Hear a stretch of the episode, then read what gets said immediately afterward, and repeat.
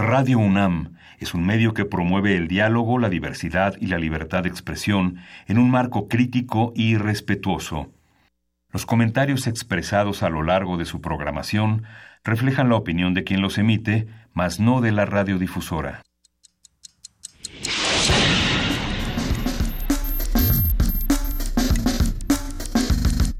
Primer movimiento. El mundo desde la universidad.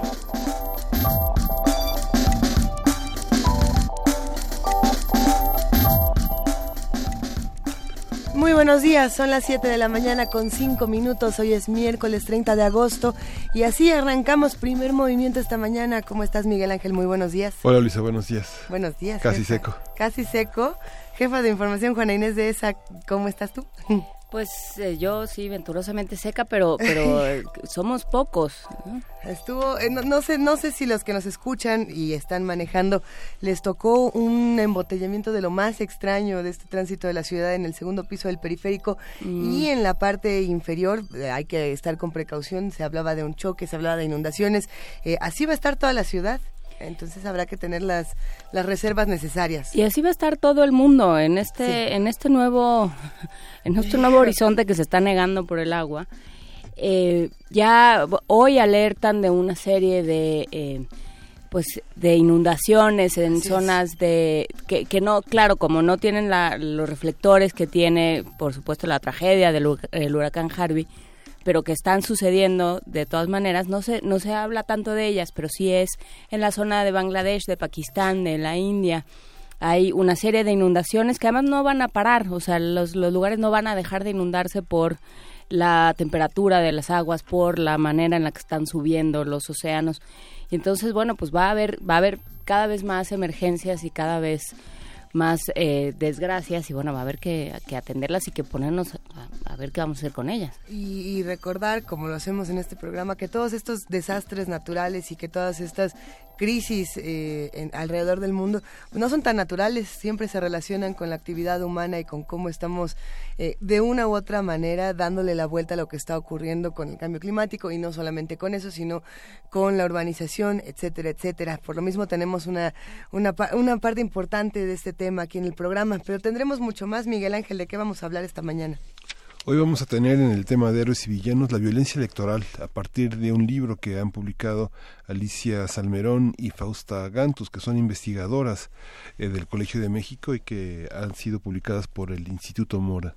En nuestro miércoles de alimentación hablaremos sobre mitos y realidades del aceite de palma. Vamos a platicar con la maestra Rocío Fernández, consultora en nutrición y ciencia de los alimentos. En el tema del Tratado de Libre Comercio, el cine como un terreno de comercio, de autoría, de espectáculo es fundamental en este un tema tema. que Guadalupe Ferrer, quien es directora general de actividades cinematográficas, vamos a conversar con ella alrededor de este tema. Hoy me toca la poesía necesaria y tengo una recomendación que espero les guste muchísimo. El día de ayer me di a la tarea de buscar poetas jóvenes mexicanos y tengo la impresión de que tenemos muy buenas voces que no escuchamos porque estamos tan acostumbrados a escuchar a las clásicas que bueno, eh, démosle una oportunidad a los jóvenes mexicanos de participar en este espacio. Sí, sin voto no hay dinero, que es un comentario, es un tema que vamos a, a tratar con el doctor Horacio Vives, quien es doctor en ciencia política por la Universidad de Belgrano. Ay, se me había, ve, yo ya me había ido con la poesía necesaria y venía Es la que nota ya- internacional. ya Pues dime, Luisa, la, la nota internacional. La mesa del día, a ver, fiscal general y sociedad civil, una conversación con Marco Fernández, investigador asociado en México Evalúa, que va a estar aquí con nosotros. Y también va a estar con nosotros Eduardo Borges, director de Transparencia Mexicana.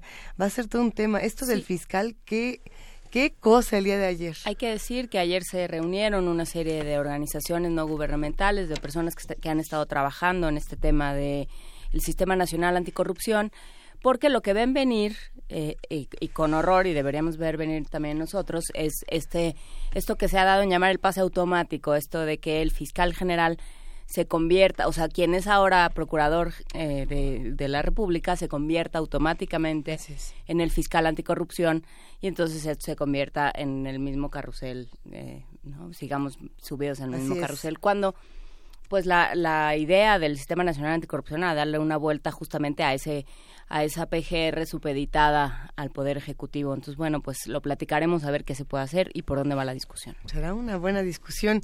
Cerramos esta mañana con una venta nocturna, Miguel Ángel. Después de la feria de la Feria Internacional Universitaria del Libro, pues tenemos otro otro otro ataque a los bolsillos, pero este, celebratorio. Pero siempre para bien. Sí, siempre para bien. El, el Fondo de Cultura Económica tiene muchísimas sorpresas con la venta nocturna que se realizará el último día de este mes, mañana. Mañana es la venta nocturna. Mañana es la venta nocturna. Bueno, entonces todos nos vamos a ir preparando psicológica, emocional, van a rifar económicamente. van a rifar una bicicleta, van a rifar muchas cosas. Ahí estaremos. Y hay enormes descuentos en los libros del fondo. esa es la parte, la parte, digamos, más atractiva desde el punto de vista de los lectores. Desde el punto de vista de los lectores, ¿qué están leyendo los que nos escuchan? ¿Qué, qué libros les hacen falta?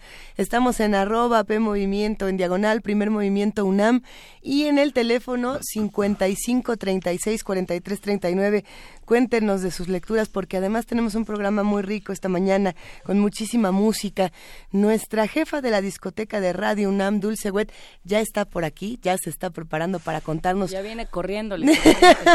Nos va a contar un poco de lo que están haciendo en la discoteca, por supuesto. Siempre tiene las mejores invitaciones eh, cada fin de semana. La semana pasada estuvimos hablando del Festival Impulso, que, dio mucho de qué hablar. Y querida Dulce Wet, bienvenida. ¿Cómo estás? ¿Qué tal? Muy buenos días. Buenos días a los tres y a todos los demás que están atrás y a quienes nos escuchan.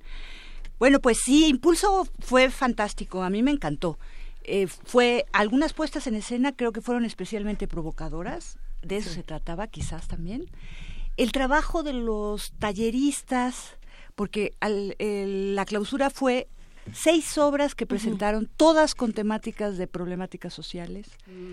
Entonces, este, creo que esa fue la consigna después del taller, así que pues yo me quedé con ganas de que hubieran premiado más de dos, ¿eh? fácilmente más de dos, porque sí fueron muy interesantes. Y bueno, vimos el retorno de Ulises, de Monteverdi, con Harnoncourt, aunque sea una producción de, digo porque aunque sea porque no la había visto yo antes, de 1979, o sea, hace 38 años y de todas maneras tiene una vigencia. Y lo que estuvo increíble también fue Edipo Rey, con Osawa y ah, Jesse Norman esta de hace 25 años, de 1992, que tampoco conocía, fuera de los espectáculos en vivo, que como saben ustedes, bueno, pues tener las bodas y Monteverdi, tener los Madrigal y Guerreros y Amorosos también fue fantástico, ¿no? Eh, tenerlo en vivo, en puestas en escena, que desafortunadamente tuvieron nada más dos. O, en el caso, por ejemplo, del trabajo del CUT, Arrón, lo que hablábamos eh, hace ocho días precisamente de Luciano Berio, fantástico, fantástico, muy bien logrado, eh, digamos, pero eh, Arrón dura 25 o 30 minutos máximo, entonces yo creo que hay que montar un espectáculo que tenga por lo menos dos obras para que entonces, por eso muy claramente en los programas decían obras en proceso, ¿no? En, en, working, work in progress, como dirían los músicos también, ¿no? Bueno, pues hoy tenemos, eh, recordamos a Andrea Gabrieli, él fue el tío de Giovanni Gabrieli, a quien mejor conocemos, a Giovanni Gabrieli. Estos portadores del estilo veneciano, este fue organista y compositor. Eh, primero en 1550 intentó este, el puesto de organista de San Marcos, no lo logró, pero mira, la tenacidad lo hace que poco a poco, a los 12 años después, ya se convirtió en titular hasta su muerte, ¿no? De él vamos a escuchar Caro Dolce mío para soprano y clavecín. Y después nos vamos a puras, eh, a cuatro, bueno, no, no, no son todas, el último es sorpresa, bueno, pero no va a ser el último. Tenemos tres invitaciones, una al Festival en Blanco y Negro, que hemos escuchado ya a lo largo de nuestros días sintonizando la emisora, que se está regalando pases, eh, es un festival muy añejo, tiene 21 años en el CENART, es el más viejo de todos. Este lo, lo inauguró Tovari de Teresa, eh, eh, digamos, por su pasión pianística. Y curiosamente este año no nada más es la fiesta del piano, sino también es la fiesta del piano y la voz. Han escuchado, han elegido y han mm, seleccionado eh, obras que en su versión para voz. O sea, mañana tenemos la canción de la tierra en su, en su forma original que es para piano y barítono, eh, en lugar de ensamble. Entonces mañana vamos a escuchar esto eh, eh, en su versión original. Y tenemos la invitación entonces del director del CENAR, Ricardo Calderón. Y después tenemos una invitación para asistir hoy mismo a un recital de piano en, el Centro Cultural Santa Úrsula con Carlos Maceiras. Es compositor, arreglista y guitarrista. Em, creo que tiene, hay un primer testimonio de oídas, estoy atrás de su segundo testimonio porque realmente tiene bastante música, tenemos en la discoteca fácil unos cuatro discos de él, entonces bueno, vamos a escuchar a Alfonsina y el mar en un arreglo propio suyo después de su invitación. y después, precisamente por el Día Internacional de las Víctimas de Desapariciones Forzadas y Día Internacional del Detenido Desaparecido en Latinoamérica, el coro Yolotli, que es un coro femenino de los pueblos indígenas de México, liderado por la compositora, doctora eh, Leticia Armijo, eh, directora de coros, eh, harán un coyoachaulki, es requiem en cuerpo presente, la mujer en el pasado y en el presente mexicano. Esto está dedicado a, las a periodistas mexicanas. Vamos a escuchar su invitación, que nos dice ella. Y esto es para el próximo domingo 3 de septiembre a las 6 de la tarde en eh, y de una vez les digo para que estén atentos al teléfono porque ella está regalando cinco pases dobles. Y bueno, pues precisamente por este Día Internacional de las Víctimas de Desapariciones Forzadas, pues también hace dos años, en el 2015, eh, toda Radio UNAM y muchos artistas eh, sonoros, yo me colé por ahí, este, hicimos una musicalización a distintos poemas de distintos este, escritores que ante el impacto de toda esta fuerte noticia de la desaparición de los 43, quisimos eh, de alguna manera sonorizar. Si hay olvido no hay justicia. Es la producción. Era la producción, efectivamente. Entonces ahí me colé, tuve la oportunidad desde que vi el poema de David, yo dije yo quiero ese, pero casi a los tres minutos que había salido a la lista, yo dije este y ya tenía como la idea de la musicalización. Es música de Manuel Enríquez, eh, varias piezas. Él era violinista y entonces este trajo la vanguardia a México en muchos sentidos, sobre todo la segunda mitad del siglo XX, todo lo que pasó después de la guerra, que fue una erupción de creatividad absoluta. Por cierto, hablando de eso, hoy hay música de Senakis en, en el MAM, en el Museo de Arte Moderno, eh, se va a tocar obras de percusiones, pero además les quiero decir con instrumentos que se diseñaron especialmente. Eh, se unieron percusionistas de Monterrey, de aquí de la Facultad de Música y también de, de Guanajuato, de los que estudian en, en Guanajuato y entonces son seis percusionistas que van a tocar Pleiades, también van a tocar Steve Reich, van a tocar otro otro compositor contemporáneo. Se los recomiendo muchísimo. Esto es a las siete y media. Bueno, eso no viene en invitaciones, pero es otro motivo por, por este para asistir a conciertos por esto de la posguerra, por y por la música que acompaña el poema de David Huerta Ayotzinapa. Si hay olvido, no hay justicia. Habrá que seguirlo repitiendo, querida Dulce Wet. ¿Con qué arrancamos? Entonces, ¿Qué te parece con Andrea Gabrieli? Y escuchamos Cardolce Ben Mío con Santina Tomasello y Stefano Lorenzetti en el clavecín. Estos son integrantes de Música Figurata, el álbum Basano Motetti, Madrigale e Canzone Francese. Arrancamos con esta curaduría, te abrazamos, querida Dulce Wet, y va un abrazo inmenso para todos los amigos de la discoteca de Radio UNAM. Gracias, igualmente. Muchas gracias, Dulce.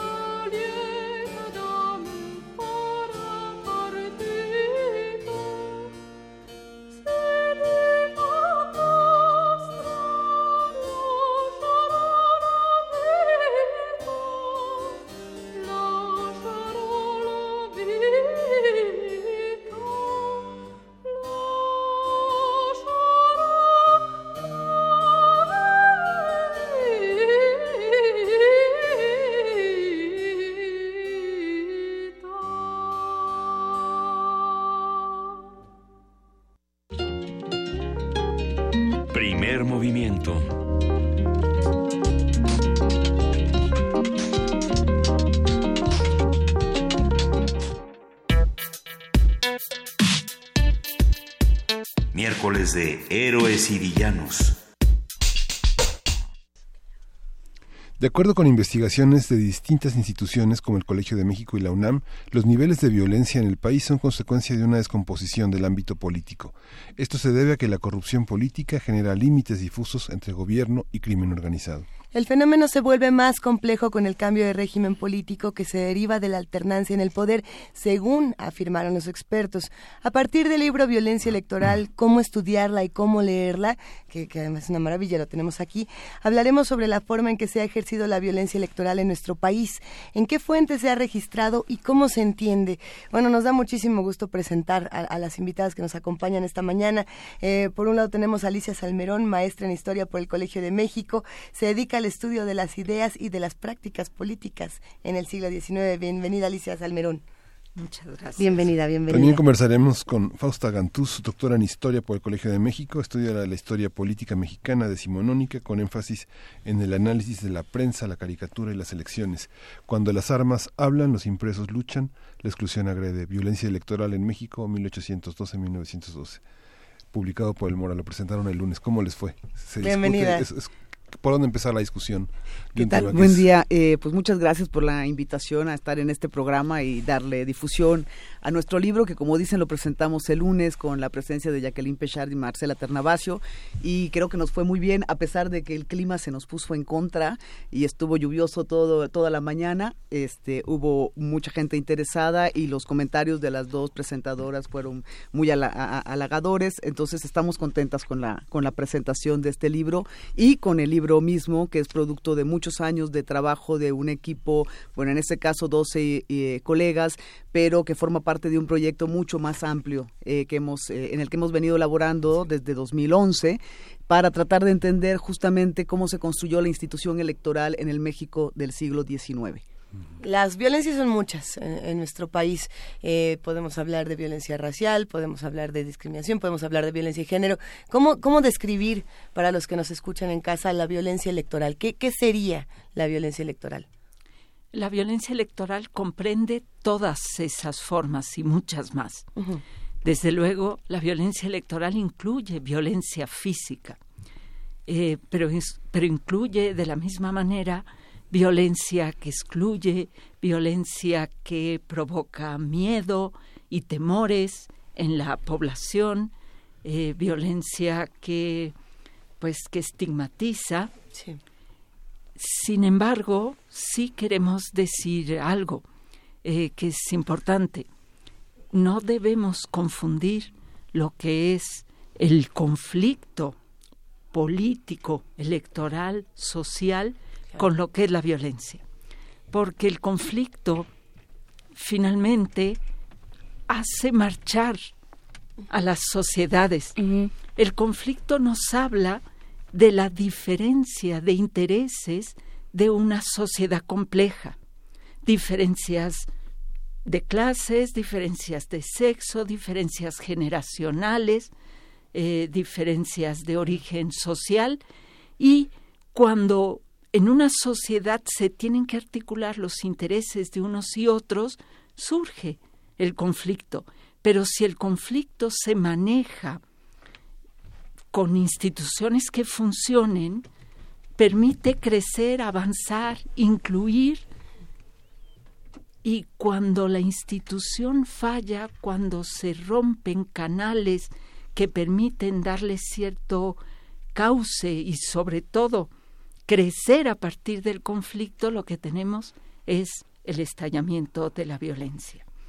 Nosotras no estudiamos violencia electoral desde pues desde que México nace eh, en 1821 hasta hoy en día. Nos concentramos fundamentalmente, como ustedes lo vieron con el título del libro, en la historia de las elecciones, de las prácticas y en este caso de la violencia electoral en el largo siglo XIX. Y lo que encontramos es que hay presencia de violencia de muy distinto tipo a lo largo de todo el siglo. No podemos decir que ni siquiera en la paz porfiriana desapareció del pues todo, pero, pero, no fue un, una, no, no fue un fenómeno generalizado, permanente, eh, constante, sino que se daba en ciertos momentos en que efectivamente el conflicto no se podía resolver por esa vía. A ver, entonces, ¿qué pasaba en el, en el siglo XIX, eh, Fausta Gantuz? ¿Qué pasaba en el siglo XIX? ¿Por qué el siglo XIX? ¿Por qué elige en este momento? ¿Por qué elegimos el 19? Porque somos, por un lado, las ambas, Alicia y yo, somos especialistas en siglo XIX y digamos, de ahí parte el primer interés. Pero el interés fundamental es porque en el, en el 19 es el siglo de la construcción de instituciones en este país, la, eh, construcción del Estado mismo en este país. Y lo que nos interesaba, más allá de esta idea que eh, era muy generalizada y que nosotros esperamos estar contribuyendo a romperlo como otros muchos investigadores, contra esta idea de que las elecciones en el siglo XIX no tenían ningún sentido porque todas habían sido manipuladas, fraudulentas, corruptas, etcétera. Eh, lo que nosotros tratamos es de entender cómo se hacían las elecciones y para qué servían las elecciones. Ese fue, digamos, el punto de partida. Y en los muchos estudios que hicimos, que están plasmados en otros tres títulos eh, de, esta, de esta colección sobre historia electoral, lo que nos eh, sucedió es que de manera recurrente aparecía el fenómeno de la violencia ligado a las elecciones. Y entonces decidimos que era fundamental entender qué papel jugaba la violencia en el marco de esas, de esas elecciones. Eh, si era un fenómeno común que marcaba todas las elecciones, si era un fenómeno de excepción y por qué ocurría. Y lo que nosotros descubrimos es que, digamos, eh, o lo que nosotros sostenemos más que eh, descubrir, es que, después de estos estudios, es que evidentemente la presencia de la violencia es una constante en el siglo XIX, pero que no supone que todas las elecciones fueran violentas. El siglo XIX, eh, y es algo que, que, nosotros hemos insistido mucho para, para tratar de hacer entender la importancia de la institución electoral, habían elecciones en todos los eh, eh, poblados de este país, al menos una elección por año. Y en la mayoría de los años había dos elecciones si todos hubieran sido absolutamente violentos, pues este país no existiría, pues habría sido arrasado por la violencia. Hay momentos, como lo acaba de decir Alicia, de, eh, eh, de equilibrios, en que se logran equilibrios para eh, hacer funcionar la institución electoral y momentos en que se rompen, cuando la negociación, el acuerdo, los intereses de los actores involucrados no logran estos equilibrios, es cuando estalla la violencia. Y es lo que nosotros hemos estado estudiando, en qué momentos. Y hay una serie de artículos en este libro que muestran un poco, ya adelantaba Alicia, por ejemplo, el fenómeno de la exclusión. ¿Qué pasa con las mujeres? ¿Qué pasa con los pardos al principio del siglo? Pero esa es una forma de, violencia. Hay formas de violencia eh, eh, mucho más evidentes que yo creo que Alicia ahorita les podrá contar un poco del caso que ella estudia, que es uno de esos momentos en que la violencia llega a lo físico y, digamos, y, afecta a, una colectividad muy amplia. Pero hay otras formas de construcción de la violencia mucho más, menos visibles pero que están ahí siendo una, una constante, como es el, digamos, el caso de las mujeres que acabamos de decir, pero también como es el caso de la construcción de discursos de violencia que pueden ser escritos o que pueden ser visuales.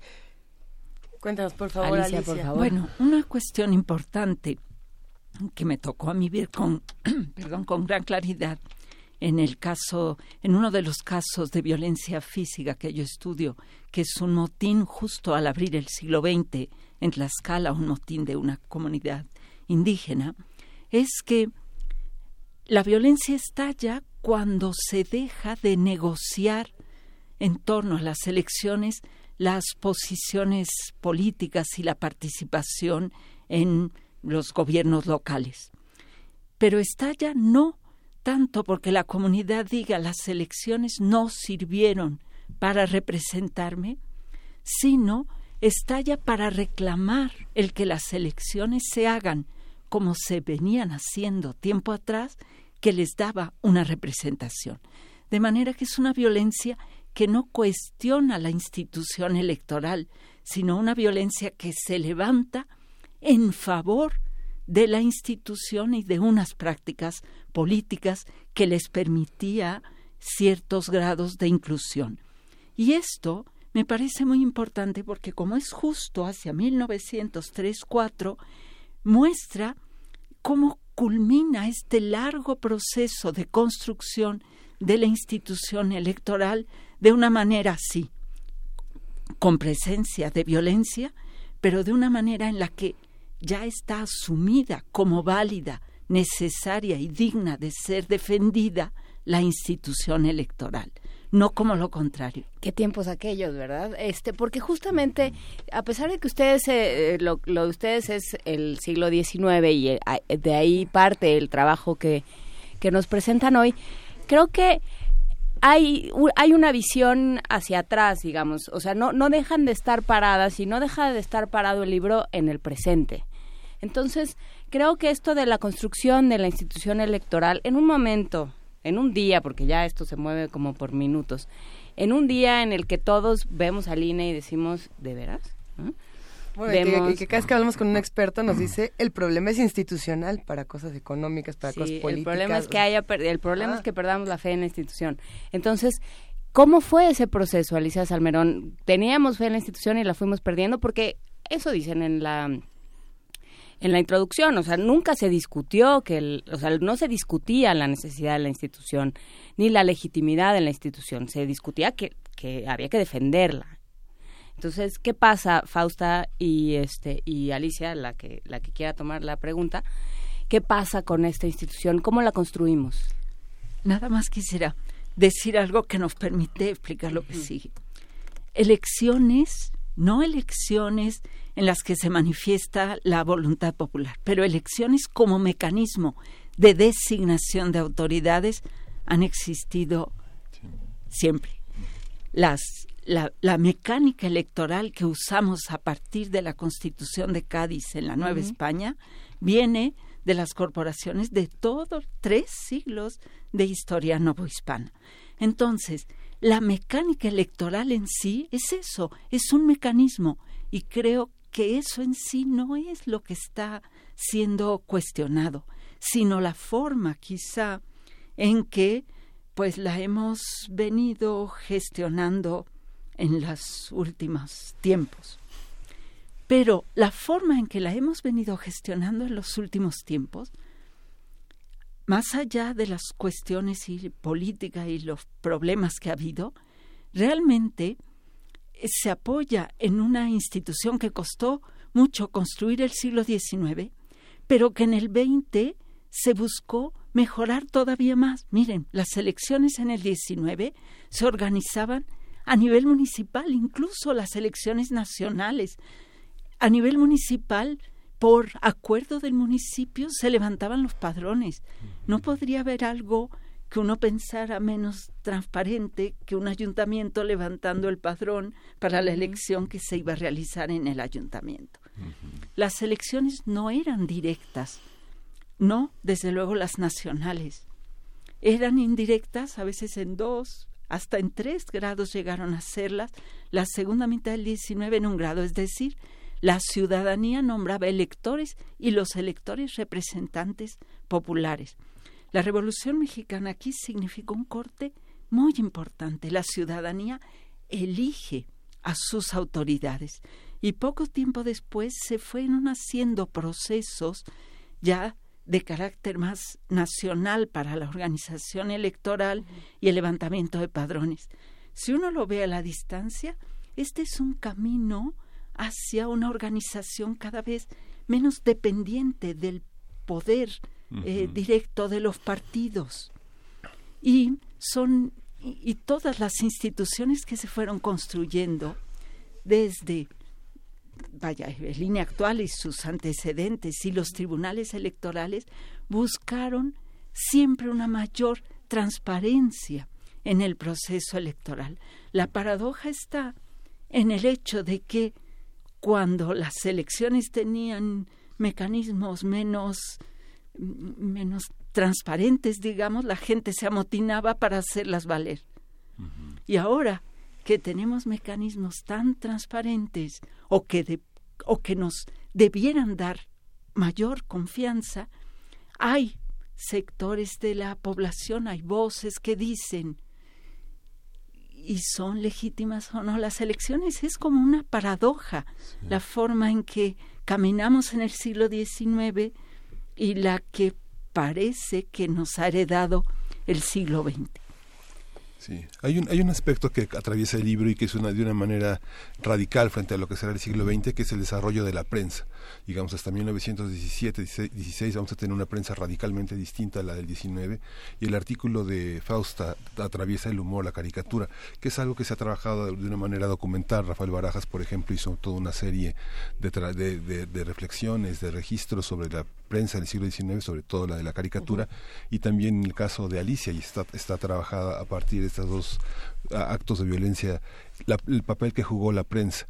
Y uno de los actos más violentos en el siglo XX es la prensa, ¿no? es, los medios de comunicación. ¿Cómo se juega esta parte desde el humor y desde la parte periodística de diarios que que desaparecieron y que no tenemos memoria en el siglo XX, no tuvimos memoria de su presencia, a pesar de que la crónica fue el elemento sustancial para interpretar lo que pasaba en el orden de la política.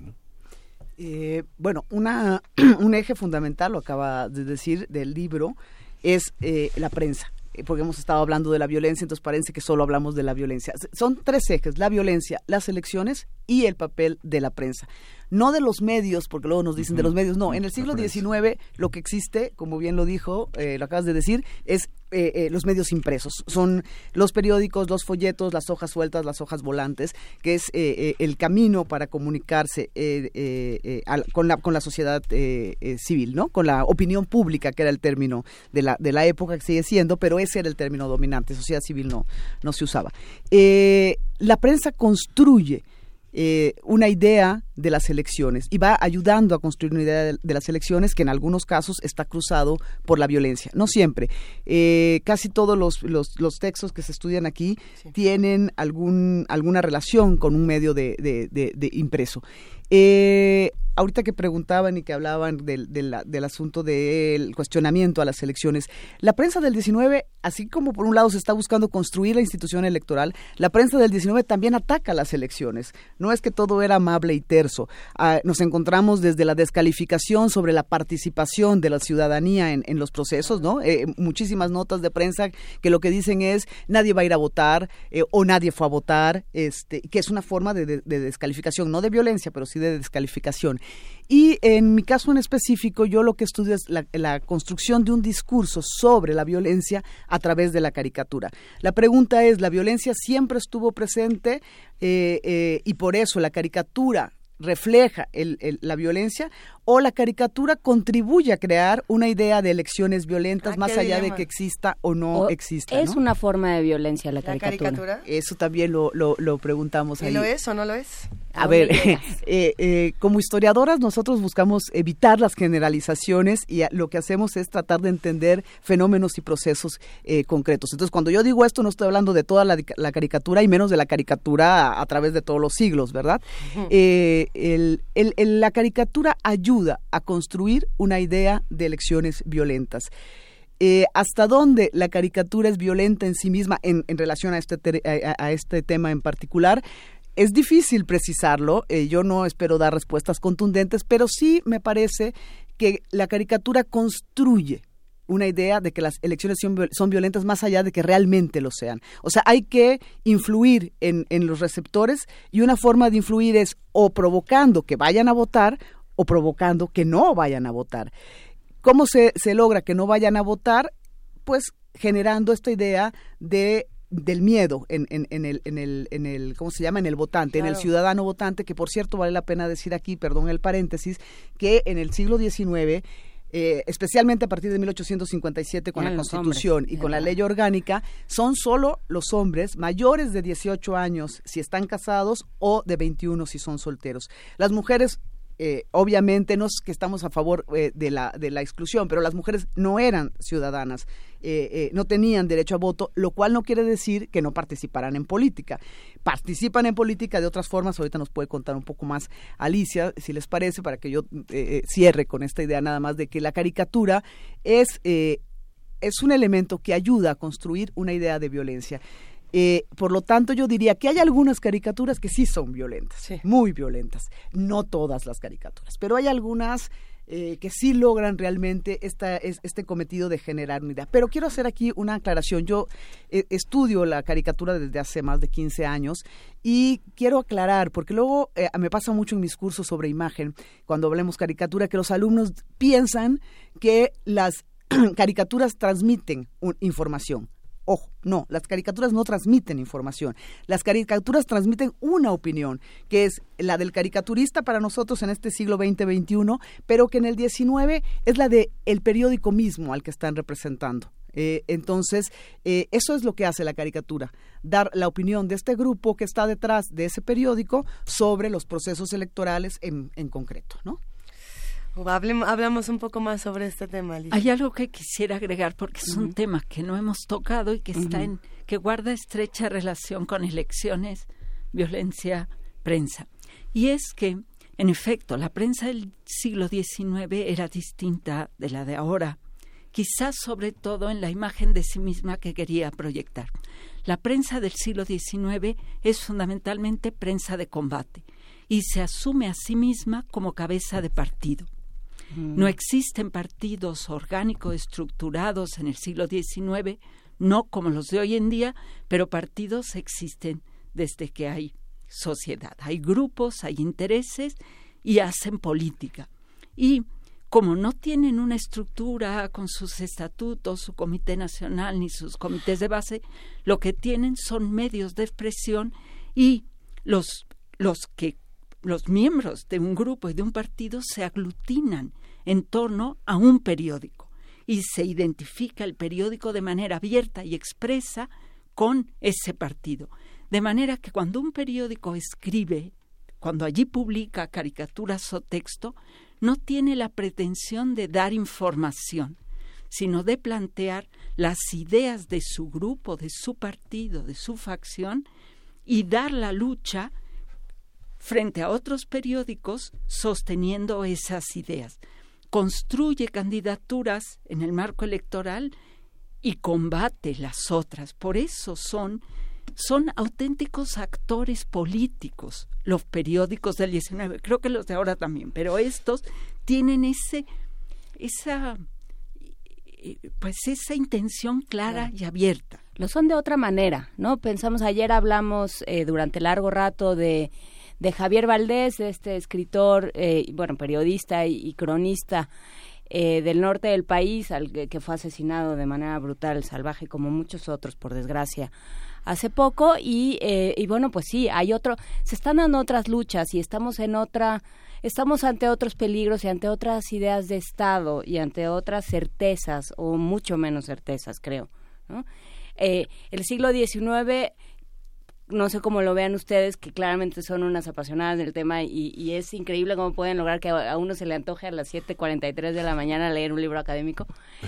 este Y sí, sí, los que ya lo revisamos francamente vale la pena. Em, creo que eh, había una idea de vamos a llegar a unas instituciones y ahorita un poco, no sé cómo lo vean este desde ahorita, ya llegamos y ya lo pasamos y ya no sabemos ahora sí qué vamos a hacer. ¿Alguna reflexión final con la que nos podamos quedar sobre este tema? Ayúdanos en algo. No, no, nos, nos ponen en problemas porque evidentemente tanto Alicia como yo tenemos opiniones respecto de la situación actual, pero eh, eh, generalmente evitamos eh, darlas porque son opiniones. A diferencia de cuando ustedes leen este libro, que aunque sea académico, debemos decir que es un libro muy bien escrito, todos los autores tienen una pluma exquisita, se lee con mucha facilidad, este, entonces más bien hay que invitarlos a que lean, que no le tengan miedo a, sus, escuchas, a, esta idea de, ay, es un libro que salió de un instituto, el Instituto Mora, y seguramente es, es pesado y aburrido. No, es un libro realmente apasionante. Y, no lo decimos Alicia y yo porque lo coordinemos, sino porque hemos recibido reiteradamente estos comentarios de, quien, de, quienes los han leído. Eh, el reto es hoy es pensar qué instituciones tenemos y qué hacemos con estas instituciones y qué estamos haciendo como sociedad con esas instituciones. Porque golpear siempre es muy fácil. Golpear a cualquiera es muy fácil hablando de violencia, golpearlo verbalmente, golpear físicamente. Lo que es difícil es ayudar a construir. ¿Y qué hacemos nosotros para construir instituciones? ¿Cómo, eh, o para construir, eh, eh, digamos, lo que sea en, en cualquier espacio. Entonces tenemos que pensar qué hacemos con, en este caso, la institución electoral, que ha sufrido un proceso grave de, de, de, de, descrédito. Pero eso no quiere decir que en el 19 no pasara. También en el 19 había descrédito. Y lo que había que hacer es luchar contra ese descrédito. Entonces yo no tengo respuestas a esta pregunta, este eh, buscapié que no, no, tampoco, tampoco pues. pero me parece que lo que tenemos que pensar es nosotros como sociedad, como colectivos, como ciudadanos, ¿qué hacemos para ayudar a construir instituciones luego el, término institución no le gusta a mucha gente, pero son las instituciones que las que las que nos permiten cohesionarnos eh, socialmente para construir instituciones en las que podamos confiar plenamente. Y si no podemos confiar, ¿desde dónde eh, eh, reclamamos para que esa institución se, se, transforme en una institución confiable? Pero no solo pegar y, golpear y, violentar la institución. Cerramos con un último comentario. Yo solo agregaría una cosa. Libros como el nuestro, que desde luego invitamos a leer, nos hacen ver el trabajo que le costó a este país, a la sociedad mexicana, construir lo que tenemos. Un trabajo enorme. Vale la pena conocer el trabajo que nos costó construir para ver cómo reencaminamos mucho más que solo negar la validez de lo que se ha hecho y tumbar, como decía Fausta. Destruir es mucho más fácil que construir. Valoremos lo que nos ha costado construir lo que tenemos y los caminos seguidos para tratar de recomponer, reorientar, reajustar, sin negar completamente lo que hicimos. Perdón, nada más quizá valdría la pena decir, para que no piensen que somos este gobiernistas, no, valdría la pena decir que nuestro papel es pensarnos como parte de esa institución. Somos ciudadanos, por lo tanto somos agentes políticos. ¿Y qué hacemos como agentes políticos? O sea, no pensar que la institución la construye desde el Estado, desde las autoridades, las construimos todos.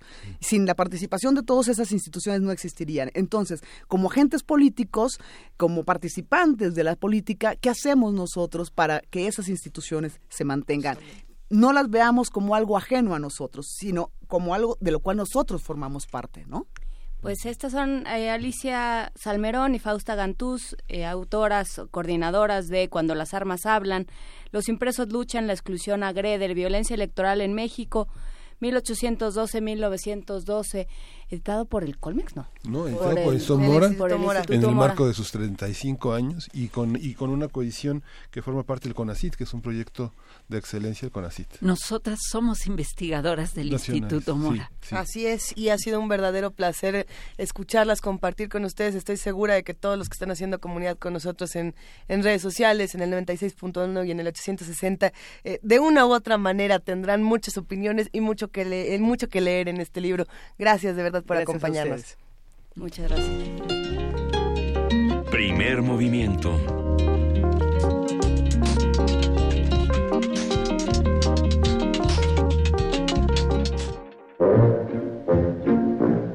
Nutrición y activación.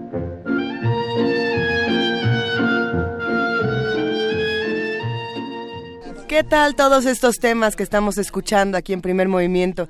Mientras se despiden de la cabina Alicia Salmerón y la maestra Fausta Gantuz, la doctora Fausta Gantuz y la maestra Alicia Salmerón, nosotros le damos la bienvenida a la maestra Rocío Fernández, consultora en nutrición y ciencias de los alimentos. ¿Cómo estás, Rocío? Buenos días. Muy buenos días, contenta de estar nuevamente con usted. Ya, ya las extrañaba. Yo te, te extrañamos mucho todos por acá. A, todo el equipo, a todo el equipo. Oye, Rocío, y además el tema de hoy eh, se antoja muchísimo y, de muchas maneras diferentes. El, el aceite de palma es uno de estos eh, temas que dan para mitos, para realidades, para antojos y demás. Así es. Cuéntanoslo todo, por favor. Mm, pues miren, eh, en esta ocasión quisimos hablar de este punto en particular porque además circula mucha información en, redes sociales, en Internet, que no siempre está sustentada científicamente y que no es tan precisa y entonces nos lleva a la confusión y a hacer malas interpretaciones y es la razón por la que vamos a platicar hoy de esto. Pues entrarle, ¿qué, qué mitos, por ejemplo? ¿Desde dónde podríamos arrancar? Bueno, a lo mejor arrancar por qué es el aceite de palma, eh, qué tanto se está usando hoy en día y si es tan malo para nuestra salud como se dice. Bueno, y también para el medio ambiente, porque ese es otro punto que se discute bastante. Sí. Entonces, bueno, el aceite de palma es el que se extrae de un fruto de una de la de la que se conoce como palma africana que que hoy en día se se cultiva sobre todo en países asiáticos como Indonesia, eh, Malasia, Tailandia, aquí en México también, aunque en muy poca cantidad y el que se usa eh, mayoritariamente es es de importación. Pues bueno, ese es el aceite de palma eh, y, pero lo importante es conocer qué características tiene. Entonces, como cualquier otro tipo de aceite, está integrado por distintos tipos de componentes lipídicos que, que técnicamente se conocen como ácidos grasos, solo que en este caso contiene sobre todo ácidos grasos saturados. Entonces, eh, probablemente ya quienes estén escuchando la palabra ácido graso saturado dicen, híjole, pues aquí es donde está el problema porque nos han enseñado eh, desde hace muchos años que los ácidos grasos saturados son perjudiciales por, para nuestra salud porque están directamente relacionados con la incidencia de enfermedades cardiovasculares.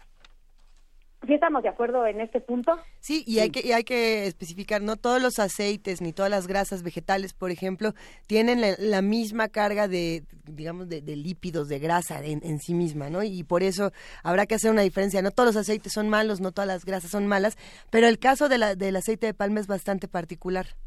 Claro, sobre todo porque justo como tú lo has dicho, los aceites vegetales en general son ricos en ácidos grasos no saturados, eh, pero hay dos excepciones, en, el, en, digamos, en los vegetales, que son el aceite de palma y el aceite de coco, que fíjense que este último, al contrario, se promociona como muy saludable cuando también tiene una alta cantidad de, de ácidos grasos saturados. Bien. Qué curioso, ¿verdad? El aceite de coco. El aceite de coco. Pero bueno, estamos hablando del aceite de palma.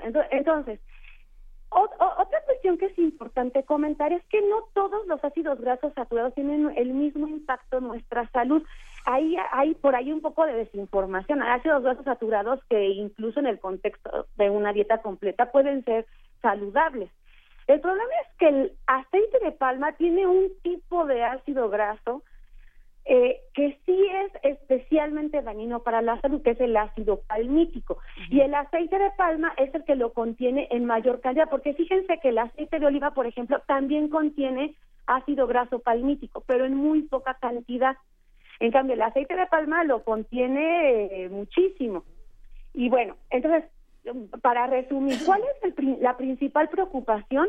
Pues que al contener ese tipo de componente lipídico, pues hay una asociación con un incremento en el riesgo de enfermedades cardiovasculares.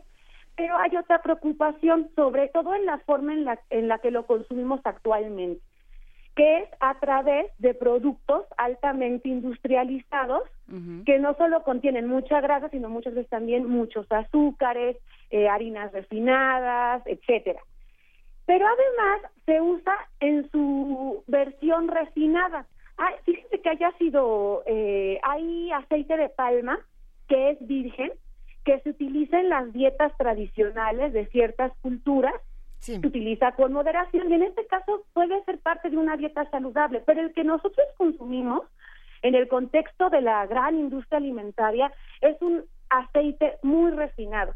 Entonces, para que ese aceite se pueda refinar, se tiene que someter a altas temperaturas, muchas, muchas veces por encima de los 200 grados centígrados.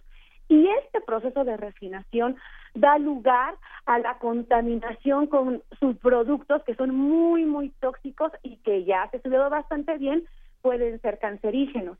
Entonces, eh, hoy en día mucha buena parte de la industria trata de, de realizar esta refinación no a tan altas temperaturas para evitar la contaminación con este tipo de subproductos, pero no lo podemos garantizar para, para todas sus versiones. Ahí está otra segunda preocupación con el aceite de palma. Ok, hay por ahí algunos comentarios interesantes y uno de ellos es de dónde viene el aceite de palma, de dónde se, de dónde se extrae. Se, se, extrae la palma africana que se produce en su mayoría en América del Sur y en Asia, es curioso. Eh, y algunos hablan de, de, cómo se satanizan estas sustancias por el lugar del que vienen y por una, una cuestión mucho más económica que, que de salud. Sin embargo, en este caso en particular, sí hay que atender el tema de salud. del aceite de palma, si no me equivoco, Rocío, es de los más utilizados en marcas como, y digo, no es porque uno quiera hacer aquí una historia de marca, como McDonald's, por ejemplo, como Burger King y como Starbucks, que son tres de las marcas principales de las que se habla. Sí, lo que ocurre con el aceite de palma es que es muy versátil en cuanto a la producción de alimentos, pero fíjense que no solo en alimentos. Eh, también se utiliza en la industria cosmética bastante, en la industria farmacéutica también. Eh, y, bueno, pero particularmente en la, pues, la industria alimentaria lo que ocurre es que también es muy barato, o sea, su producción es barata. Entonces, eh, es una de las razones por las que resulta tan atractivo. Además de que da buenos sabores, buenas texturas que difícilmente se consiguen con otro tipo de grasas. De, de hecho, se empezó a utilizar para sustituir otras que son todavía más dañinas, como las grasas trans.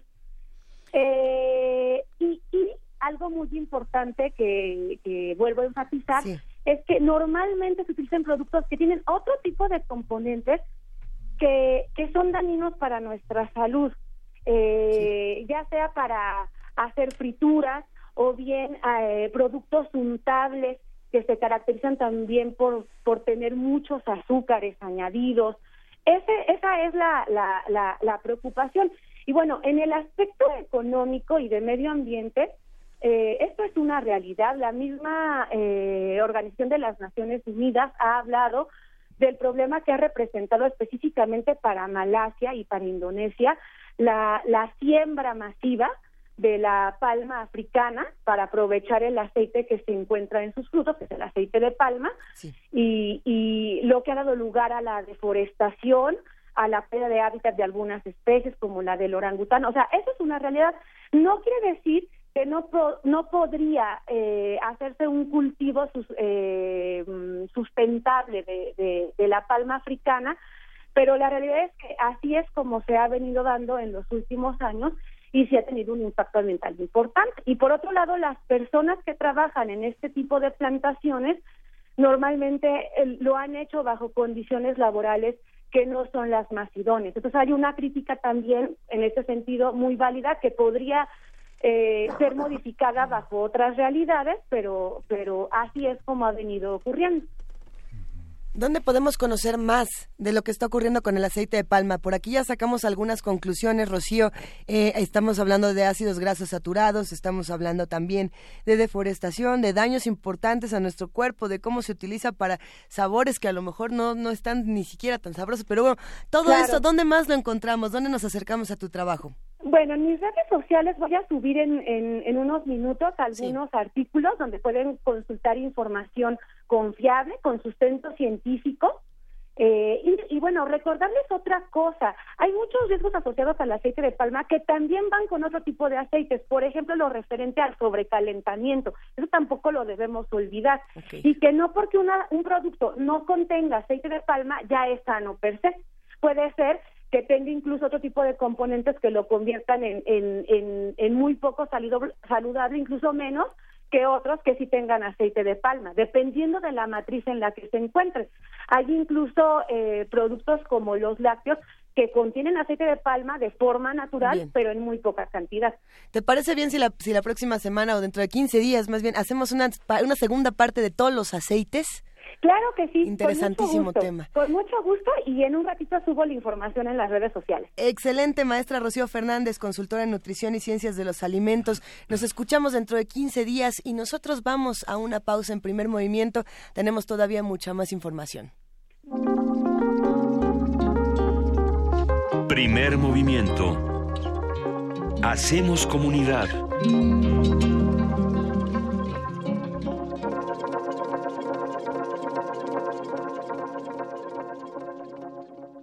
El presidente Enrique Peña Nieto visitó a un grupo de emprendedores para conocer sus casos de éxito en innovación. Platícame tu proyecto, Pamela. Es una aplicación web y una app en donde tratamos de enlazar a aquellos jóvenes que están en el proceso de independizarse al momento que buscan compartir departamento. ¿Y qué tipo de apoyos has recibido para realizar tu proyecto? INADEM nos ha apoyado sobre todo económicamente para así poder contratar consultorías sin las cuales no hubiéramos podido escalar internacionalmente. A ver, Calixto, platícame de tu proyecto. En 2012 desarrollamos este tipo de tecnología que es un aparato que puede medir luz. Esto lo conectamos dentro de los tableros eléctricos y puedes ahorrar hasta el 30% de tu recibo eléctrico. Pues Calixto, te felicito. Desde que se creó el instituto, se ha apoyado a más de 2.700.000 emprendedores y se han dedicado más de 27 mil millones de pesos precisamente para este propósito. Habla mucho de que lo bueno cuenta.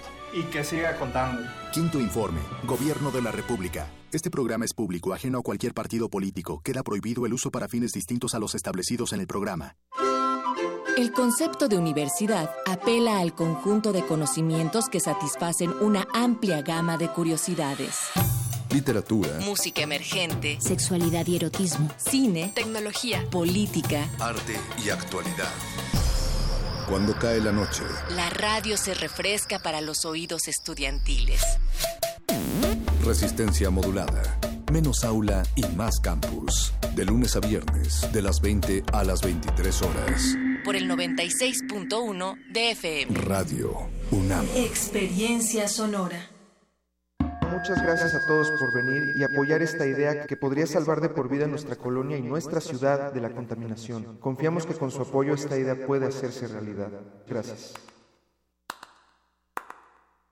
Las ideas que cambian al mundo no sirven de nada si no tienen quien las apoye. Este 3 de septiembre, sal a votar por la idea que transformará tu colonia. Infórmate en www.iedf.org.mx. Sin participación, nada funciona. Instituto Electoral Ciudad de México. Está abierta en el Museo Tamayo Arte Contemporáneo la exposición de la 17 Bienal de Pintura Rufino Tamayo, que presenta 53 obras de 51 artistas en una amplia variedad de técnicas y materiales, como óleo, acrílico, pintura en aerosol, temple, fresco y pastel. La Bienal es un espacio de encuentro, creación y reflexión en torno a la pintura. La muestra se puede visitar en el Museo Tamayo Arte Contemporáneo en Chapultepec, Ciudad de México. Ingredientes para hacer la pócima de la diversión. Ancas de rana intrépida. Ratones de laboratorio. Plumas de pollo creativo. Mm, medio litro de carcajadas. Y listo. Revolvemos todo y decimos... ¡Hocus Pocus! Hocus Pocus, la revista de los peques y no tan peques. Todos los sábados de las 10 a las 11 de la mañana por el 96.1 de FM. Diviértete aquí en Radio UNAM.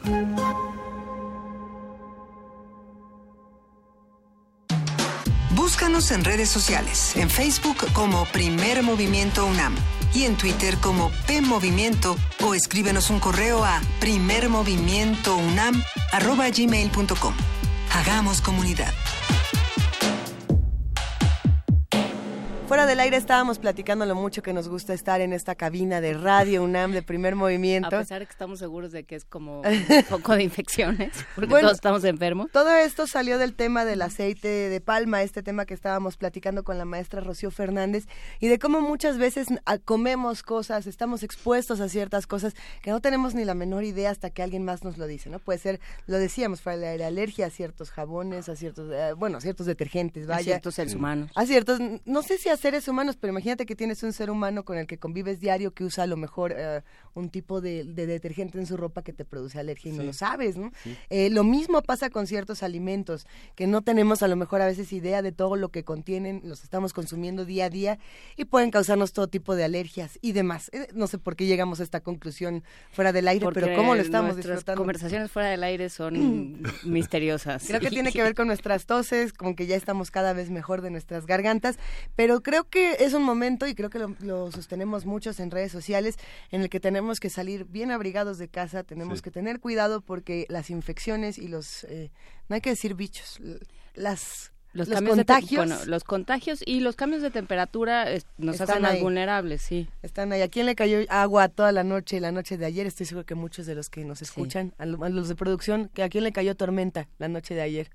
Bueno, pues sí, en, e, todos los, los, sureños, ¿verdad? Es, es a los que nos toca más. Pero tenemos todavía mucho más que discutir, Miguel Ángel. Sí, bueno, este, tenemos ya la, la, nota nacional. Va a estar bueno. Nota nacional.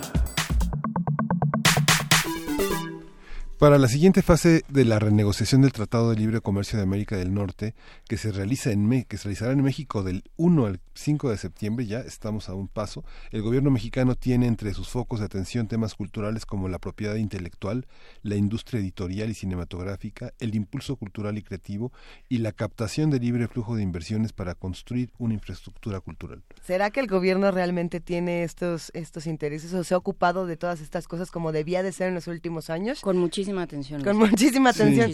Hay que decirlo, la actividad del cine en México se ha incrementado en los últimos años. Se encuentra ubicado entre los 20 países que más películas produjeron en 2016 con una cifra de 162 filmes. En este año se recaudaron 1.346 millones de pesos por películas nacionales. ¿Y qué pasaría si viéramos más cine nacional? Eso lo, lo iremos discutiendo. Sí, sobre, esta, sobre los requerimientos de México en materia cinematográfica para el TLC, ¿qué se requiere? ¿Cómo se tendría que negociar y para qué? Vamos a hablar con Guadalupe Ferrer. Ella es directora general de actividades cinematográficas y una mujer preocupada desde hace varias décadas sobre este tema del que es experta. Guadalupe, ¿cómo estás? Buenos días, Miguel Ángel. Buenos días, Luisa. Buenos días, Juana, Inés. ¿Cómo están? Qué gusto escucharte, Te extrañamos. igualmente, igualmente. Oye, ¿cómo, ¿cómo se relaciona este tema del TLC con el cine? Bueno, primero me preocupa que Miguel Ángel diga que desde hace varias décadas me tiene a Varias, varias, por lo menos dos. exacto. ¿no? Por lo menos exacto, dos. dos, dos. Sí. No, no, bueno. No, ¿cómo, perdón, me preguntabas, Luisa, cómo se relaciona? El TLC con el cine. Bueno, pues de manera fundamental porque desde lo que siempre se ha visto, el cine es eh, un arte, pero también es una industria. Y esta doble personalidad le implica pues eh, una serie de problemas cuando se mete en asuntos como lo del Tratado de Libre Comercio, porque en general eh, desde la primera vez el cine fue contemplado como una mercancía, como un bien de circulación eh, comercial por el Tratado de Libre Comercio y es muy preocupante porque la disparidad en la que nos encontramos en la industria cinematográfica mexicana frente a la industria cinematográfica norteamericana, pues es harto, harto grande, o sea, es muy complicada. Yo nada más quiero darles, por ejemplo, un dato pequeño, por favor, para que se den cuenta. En el puro estado de California, sí, eh, la economía creativa alcanzará una producción de 406 mil millones de dólares. Eso es 12 veces el PIB cultural de nuestro país en un solo estado de los Estados Unidos. O sea, estamos enfrentados a una competencia eh, complicada, nos avasalla, ¿no? Entonces, eh, desde pues, sus orígenes, Canadá lo vio con muchísima claridad y dijo, yo voy a sacar el tema de las industrias culturales del tratado y lo voy a proteger, o sea, voy a permitir que el Estado canadiense aplique las leyes y la protección que crea necesario para fortalecerla. Sí. El Estado mexicano no lo hizo. No lo hizo. Efectivamente nos dejó ahí dentro del tratado como una mercancía más. Así es. En ese sentido, pues nomás les digo, nosotros importamos, sí, eh, la oferta cultural interna es de cual de importación es de 41 mil millones de pesos, mientras que la, lo que exportamos es de 17 mil 400 millones de pesos. Entonces la diferencia es muy muy grande. Entonces sí, efectivamente hay una serie de elementos que en esta ocasión se pueden replantear, pero principalmente en esta negociación yo creo que lo que tiene que hacer el Estado mexicano es atender a las voces de la comunidad cinematográfica que están pidiendo la exclusión de eh, las industrias culturales cinematográficas y audiovisuales de México. Creo que sí tienen que eh, atender a estas voces. Eh, hay una unión importante recientemente manifestada en una conferencia de prensa el lunes en la que estuvieron presentes la Academia Mexicana de Artes y Ciencias Cinematográficas, la Asociación Mexicana de Productores Independientes y la Asociación El Grito Más Fuerte. Todos ellos concentran a gente muy importante, eh, a creadores muy relevantes que están exigiendo que se contemple esta exclusión de las industrias, como les decía yo, culturales y cinematográficas y audiovisuales del Tratado de Libre Comercio. Me, gustaría, si, si, es posible, Guadalupe, que a lo mejor regresáramos un paso en esta conversación para los que nos escuchan, eh, tratar de, entender un poco cómo es el proceso en el que el cine mexicano a lo mejor ha perdido o, bueno, ni siquiera ha perdido, no se le ha dado siquiera una oportunidad con la entrada del TLC, pensando, por ejemplo, en términos de producción, distribución y exhibición. Es decir, en nuestro país, ¿cuántas películas se producen? Cuántas se distribuyen y, y en cuántas y cuántas se exhiben, porque si tuviéramos más de, no sé, 160 películas al año producidas y solamente se exhiben 30, eso, eso es uno de los de las digamos de las desvirtudes o de los grandes problemas del bueno claro por supuesto que una de eh, y esto ha sido permanente una lucha de, de la, del gremio cinematográfico nacional por tener presencia en las salas cinematográficas eh, cuando se renegoció el tratado, digo, no se renegoció, perdón, cuando se negoció el Tratado de Libre Comercio en el 94, eh, se dejó establecido, eso fue una cosa que se logró, digamos, que el 30% eh, de exhibiciones tendría que ser nacional. O sea, ahí no estaríamos en falta, ¿no? Curiosamente, nuestra ley nos favorece todavía mucho menos. La ley de cinematografía llegó al 10% de, de exhibición en pantalla. El tratado por lo menos contempla todavía el 30%, ¿sí? Pero en la práctica nosotros estamos exhibiendo pues básicamente 82% de cine norteamericano. Y eh, si, como tú decías, se producen en México 120 películas al año, se están estrenando 60, a la mitad, 70. ¿No? Además, en condiciones muy adversas, porque cuando tú eh, pones una película mexicana y pones una norteamericana, dices, les doy las mismas condiciones a las dos, eh, no vamos a pensar que nos ponen en peores horarios, pero les da las mismas condiciones a las dos. No, sí, bueno, sí lo vamos a pensar, Guadalupe. bueno, Cinépolis y Cinemex, Cinépolis y Cinemex se han encargado de dar las peores salas, los peores horarios a las películas mexicanas. Esto es algo que han hecho de manera sistemática desde hace muchos años. Bueno, eh, pero digamos, a las dos las voy a sacar a la primera semana si no llenan el, el nivel que yo necesito que me reporten de ingresos de taquilla, ¿no? Bueno, pues sí, pero resulta que una película norteamericana viene acompañada con una enorme publicidad, ¿no? Viene acompañada con una promoción, eh, pues, y ya no digamos un blockbuster de estos de, de, eh, verano, ¿no? Que además vende alrededor de estos juegos y eh, otro tipo de cosas.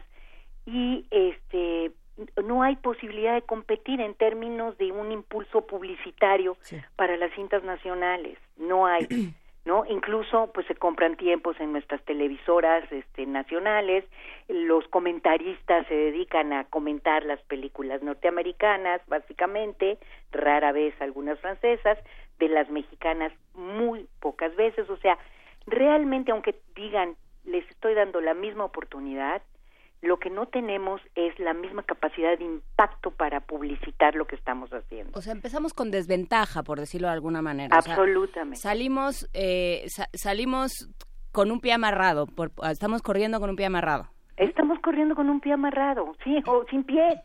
estamos corriendo solo con un pie, ¿no? Este, y ni muleta. La verdad es que ¿por qué tenemos que poner en un tratado de libre comercio con Norteamérica eh, una situación, o sea, una industria que se va a ver sometida a la regulación, como están proponiendo ahora los norteamericanos, ese es uno de los peligros que hay que observar, están proponiendo que nos rijamos, por ejemplo, por sus leyes autorales.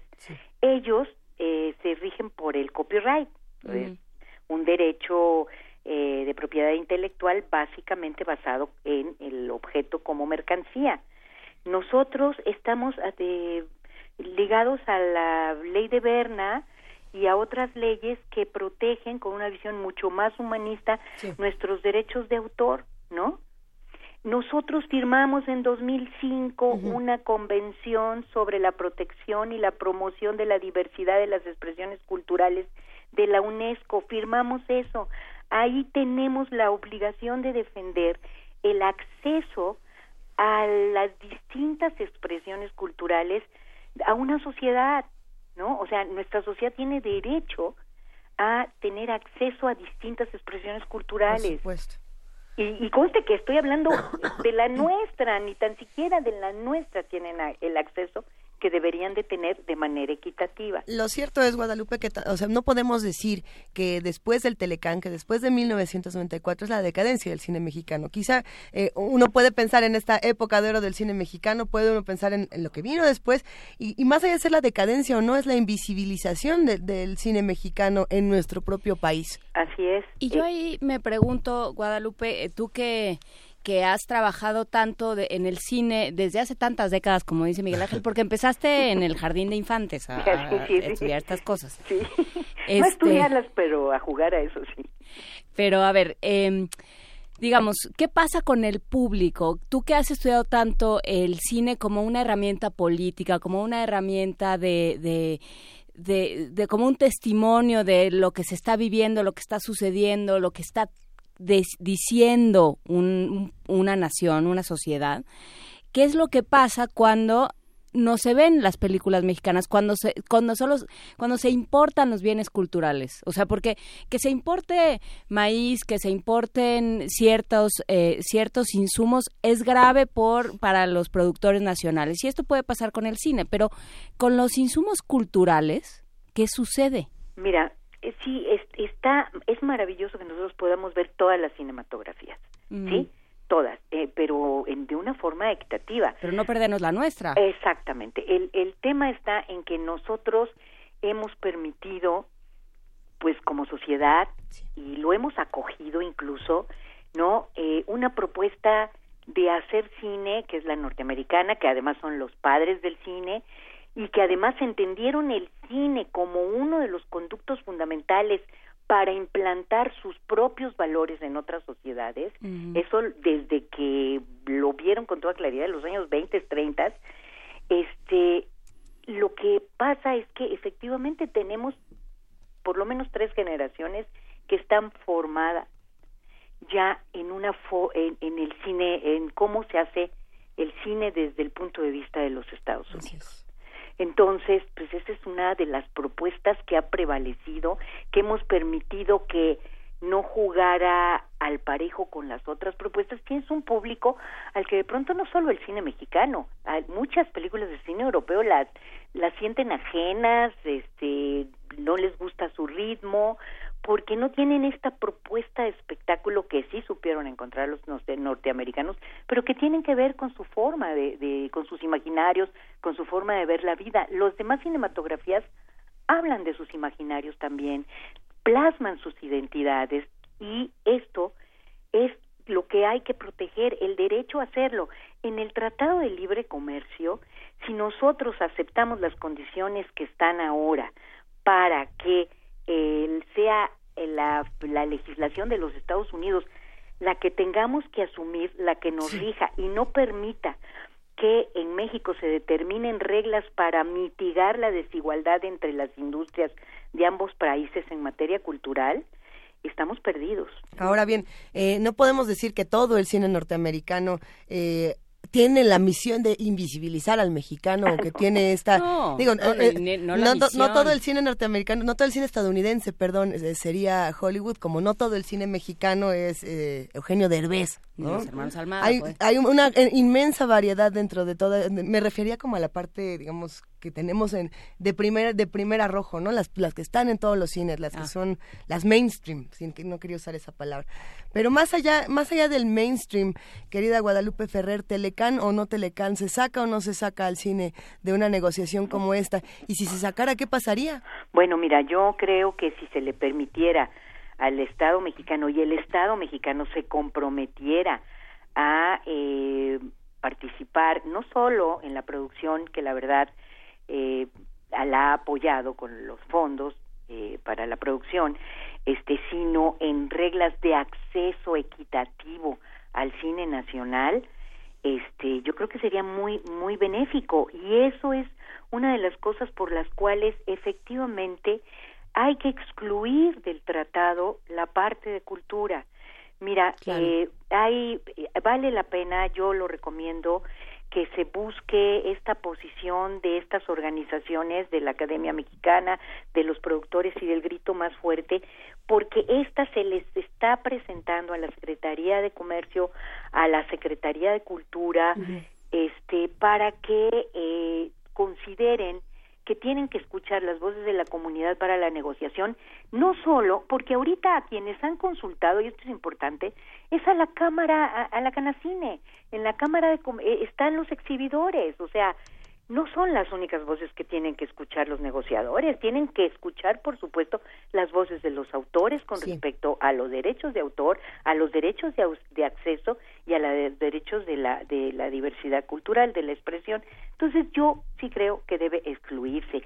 Y esta, esta, esta posición ya la han firmado, pues ahorita más de 1.700 personas, pero están ahí gentes como Cuarón, como Alberto Ruiz Sánchez, como Arturo Ripstein, como Berta Navarro, como Diana Bracho, Demián Alcázar, Emanuel Lubezki, Diego Quemada, Felipe Casals, Gael García, Joaquín Cosío, o sea, ya eh, Juan Manuel Bernal, una gran cantidad de autores, actores, directores, que eh, promotores culturales que están firmando, solicitándole al Estado mexicano que excluya, que saque de la negociación del tratado eh, las industrias culturales y en particular, en particular, la cinematográfica y audiovisual. Ojo, ¿cuál es el problema? Piensen ustedes todo el tema de las nuevas, este, de la tele, teles, perdón, Las tele- nuevas plataformas. de las nuevas plataformas.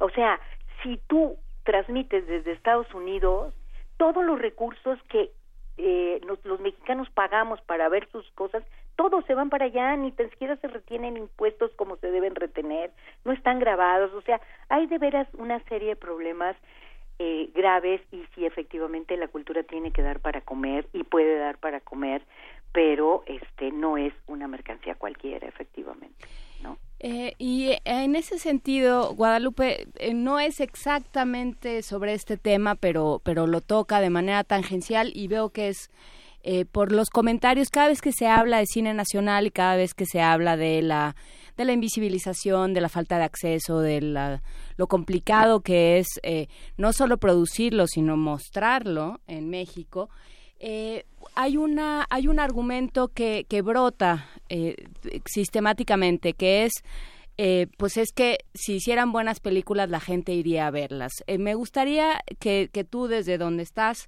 desde eh, la Dirección General de Actividades Cinematográficas de la UNAM, dieras una respuesta a esto porque creo que creo que es importante nada más dejar digamos eh, dejar constancia de una de otro argumento en favor del cine nacional. Bueno, mira, en el cine nacional se hacen muy buenas y también muy malas películas, por supuesto, pero en el cine norteamericano se hacen muy buenas y muy malas películas, y en el cine ruso se hacen muy buenas y muy malas películas.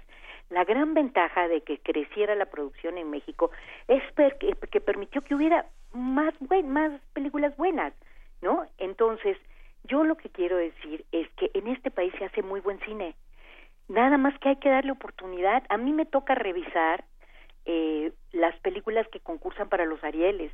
Este año vi eh, eh, de películas de ficción, largometraje, nada más de esas como 40. Quiero decirte que hay, bueno, pues quiero decirles que hay unas películas de gran calidad. A uno le da mucha tristeza que esas películas no tengan un buen destino en las salas. Y no es cierto que la gente no va porque ya está garantizado que por ser mexicana es mala es muy probable que sí hay un prejuicio, seguramente. También es muy probable que la gente quiera ir al cine a no pensar más que a divertirse, cosa que explica que las comedias mexicanas sean las que estén adquiriendo un mayor porcentaje en taquilla, ¿no? Pero pues la gente también tiene que encontrar la que quiera en el cine un espacio de reflexión y el cine mexicano lo está dando, lo prometo que lo está dando, ¿no? Hay películas, bueno, yo no sé, en nuestra en nuestro cine reciente, estoy pensando, por ejemplo, La jaula de oro que fue fantástica sobre la migración, en ese tema que nos llena tanto, que nos llega tanto, en el que estamos tan involucrados, llévate mis amores, o sea, películas que le dejan a uno de veras la sensación de que en este país se piensa, que en este país se quiere ayudar, se quiere aportar, o sea, ahora, no todos son coches reventándose en las carreteras, ni explosiones, ni superhéroes, claro que no. Pues, superhéroes, no tenemos superhéroes desde que se murió el Chapulín Colorado, entonces, pues, ¿qué te puedo decir, no? Pero yo sí creo que hay que darle una oportunidad, no solo porque hay pobrecito de cine mexicano, sino porque hay muy buen cine mexicano. Ahora, el, el acceso también es lo que se está peleando. Efectivamente, malos horarios, pocas pantallas, ¿no? Poca capacidad de hacer publicidad, pero ahora en factura las películas mexicanas, a pesar de que cuestan muchísimo menos que otras extranjeras, tienen muy buena factura, muy buena calidad, muy buena fotografía, muy buen sonido y en la temática, pues sí, a veces nos enfrentan con temas que estamos viviendo. Eso es cierto y a lo mejor queremos voltear la cara y no verla, ¿no? No verlo. A ver, en estos minutos, mientras estábamos charlando Guadalupe Ferrer, ya nos metimos a la página de change.org y por lo menos Luisa Iglesias, porque es la cuenta que tengo aquí, ya firmamos la, la petición, que se encuentra de manera muy fácil en la cuenta de Twitter, arroba el grito más que es la cuenta de Twitter arroba el grito más fuerte, donde precisamente hay, hay una serie de discusiones interesantes de, de, parte de los que están tuiteando y de los que organizan esta cuenta sobre si la cultura es o no un derecho humano o una mercancía, eh, más allá del gusto que tengamos por la misma. ¿no? Así es. Eh, fíjate que tanto el grito como la academia hicieron una serie de foros y reuniones con expertos de primera línea, análisis de, de, eh, de públicos, este toda esta eh, todo este análisis de qué es eh, en el imaginario colectivo eh, qué representa el cine en fin este y todo lo que está en ese documento deriva de esos análisis. O sea hay un compromiso en serio del gremio por incluso acercarse a el objeto a la ley analizarla. La verdad este yo creo que sí tenemos que comprometernos un poco con el país. Todos tenemos muchísimo trabajo, todos, todos, eh, los maestros, los carpinteros, la gente, los taxistas, todo mundo tiene muchísimo trabajo, pero de todos modos, eh, a lo mejor yo pienso que en algunos casos el cine mexicano les puede dar un abanico de cómo nos vemos a nosotros mismos, ¿no? Bueno, vamos a pintar un, un, escenario ideal en el que México dice, perfecto, sacamos la cultura de la renegociación del Telecán y las cosas van a estar mejor. De todas maneras, hay cosas que se tienen que discutir desde, desde las leyes mexicanas de manera urgente. Por ahí tenemos una, una ley federal de telecomunicaciones, una, una ley federal de cinematografía, muchas leyes que tendrían que reconsiderarse y replantearse. ¿Qué opinas de este asunto? Eh, ese es el tema. El tema es, como les comentaba yo, Así es mientras en el Tratado de Libre Comercio se logró que se incluyera el 30% de pantalla para el cine mexicano, nuestra propia ley está en el 10%, o sea, es increíble. Pues está peor en ese sentido, ¿no? Por supuesto que hay que revisar la ley, la ley de cinematografía hay que revisarla a pie puntillas, hay que ver eh, por ejemplo, el tema de la preservación que, que, me toca tan de cerca, eh, cómo no está indicado cómo deben participar los productores en la forma en que el Estado proteja al cine como memoria de este país, como memoria audiovisual, pero está la ley de competencia económica, o sea, en realidad están muchas leyes involucradas que tendrían que ser revisadas y, y por supuesto la de telecomunicaciones que es muy delicada, ¿no? Eh, ahora los eh, canadienses tienen una alianza de artistas eh, de cine y televisión y radio y ellos están pidiéndole al gobierno de Canadá que se mantenga con la exclusión. Yo eh, sé, bueno, eh, las estas asociaciones que les he comentado están en alianza con eh, con estos artistas. Yo creo que esas son las rutas horizontales que hay que seguir para presionar a nuestros gobiernos. ¿No? Yo sí se van a ir por el tema de lo que son ganancias, negocio, industria, mercancía. Y la verdad no, sí hay que defender los objetos, o sea, culturales como parte de nuestros derechos humanos, ¿no? Guadalupe, pues nos despedimos por ahora, nada más con, con, una última petición y esta porque pues aquí ya sabes que todos te admiramos y, siempre y siempre le mandamos un gran abrazo a todos nuestros amigos de, de actividades cinematográficas de la. A ver, ¿qué película nos recomiendas? Mexicana. Una que hayas visto recientemente, que digas, esta, esta les va a gustar, la que tú quieras. Ya te pusimos en un problema. No, no, pero no No, no, lo que pasa es que, o sea, te podría decir varias que no están en pantalla. Claro. Es que ese es el drama. Ese es el gran problema. Eh, aquí sí tengo que confesar que eh, vayan a ver Verónica, no la he visto, pero he oído ya la vimos. comentarios. Ya la vimos, te va a gustar. Bueno, es que, a ver, aquí hay opiniones muy encontradas de Verónica. Es lo que te digo, he oído distintos comentarios, cosa que llama mucho la atención, está padre. Que aquí a, los que nos gusta el susto decimos que nos gusta hasta el final. Pero quién sabe, no, no, no ni siquiera la vamos a, quemar, la, vamos a ver juntas, Guadalupe Ferrer. Bueno, pero este sí les podría y prometo mandarles una listita de películas, algunas curiosamente no están en pantalla, pero ya están en Netflix, ¿eh?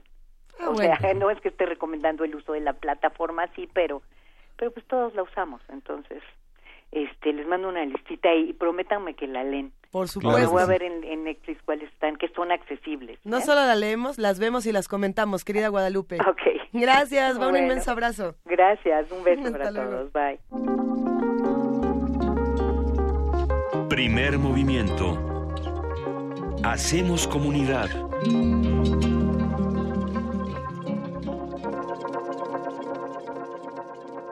¿Cómo ven esta conversación con Guadalupe Ferrer, quien es directora de actividades cinematográficas de nuestra universidad?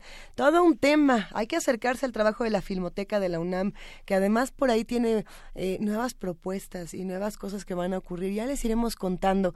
Pero por lo pronto, Miguel Ángel, ¿qué te parece si vamos a música? Esta curaduría que nos hizo Dulce Wet, eh, Dulce Wet de, la discoteca de Radio UNAM, nos regaló unas canciones por ahí que están bastante buenas. Mañana jueves, en el marco del Festival Internacional en Blanco, blanco y negro dedicado al piano y en esta ocasión 2017 a la voz. Mañana con la versión original a las 8 pm en el Auditorio Blas Galindo del CENART vamos a ver una vamos a tener una, una, una, una puesta de Andrea Gabrieli que es una un caro dolce ben mío que es una, una para soprano y clavecín que vamos a escuchar en la interpretación de Santina Tomasel.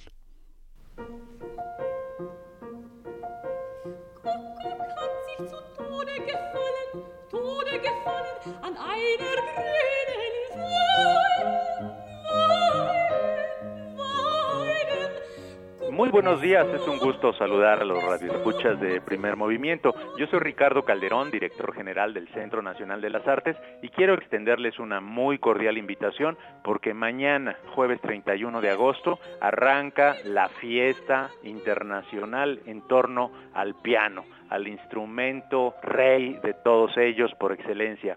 Se trata del Festival en Blanco y Negro, que se desarrolla cada año y en esta edición estamos celebrando su vigésimo primer aparición en nuestro auditorio Blas Galindo. El día de mañana se ejecuta una obra extraordinaria, importantísima en el repertorio musical del siglo XX. Se trata de La canción de la tierra en la versión original de Gustav Mahler para piano con acompañamiento de barítono y solista. Y todavía pueden ustedes aprovechar la promoción de boletos al 2 por 1 que justamente termina mañana. Pueden comprar anticipadamente los boletos para cada uno de los 12 conciertos que van de aquí al día primero de octubre. Cerramos nada menos que con una versión para piano solo de la Quinta Sinfonía de Beethoven una sinfonía extraordinaria, la novena, para dos pianos con cuarteto de voces y coro. Realmente cada una de las fechas de aquí a entonces es verdaderamente interesante.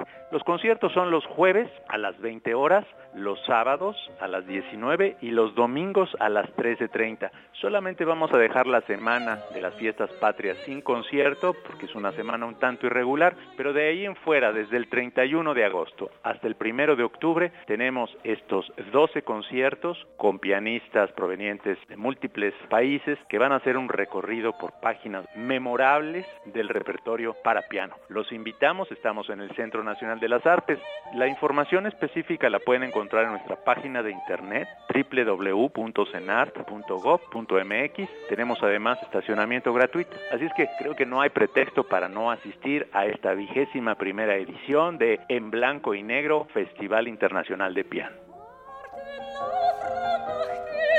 die wohnt im grünen Haus.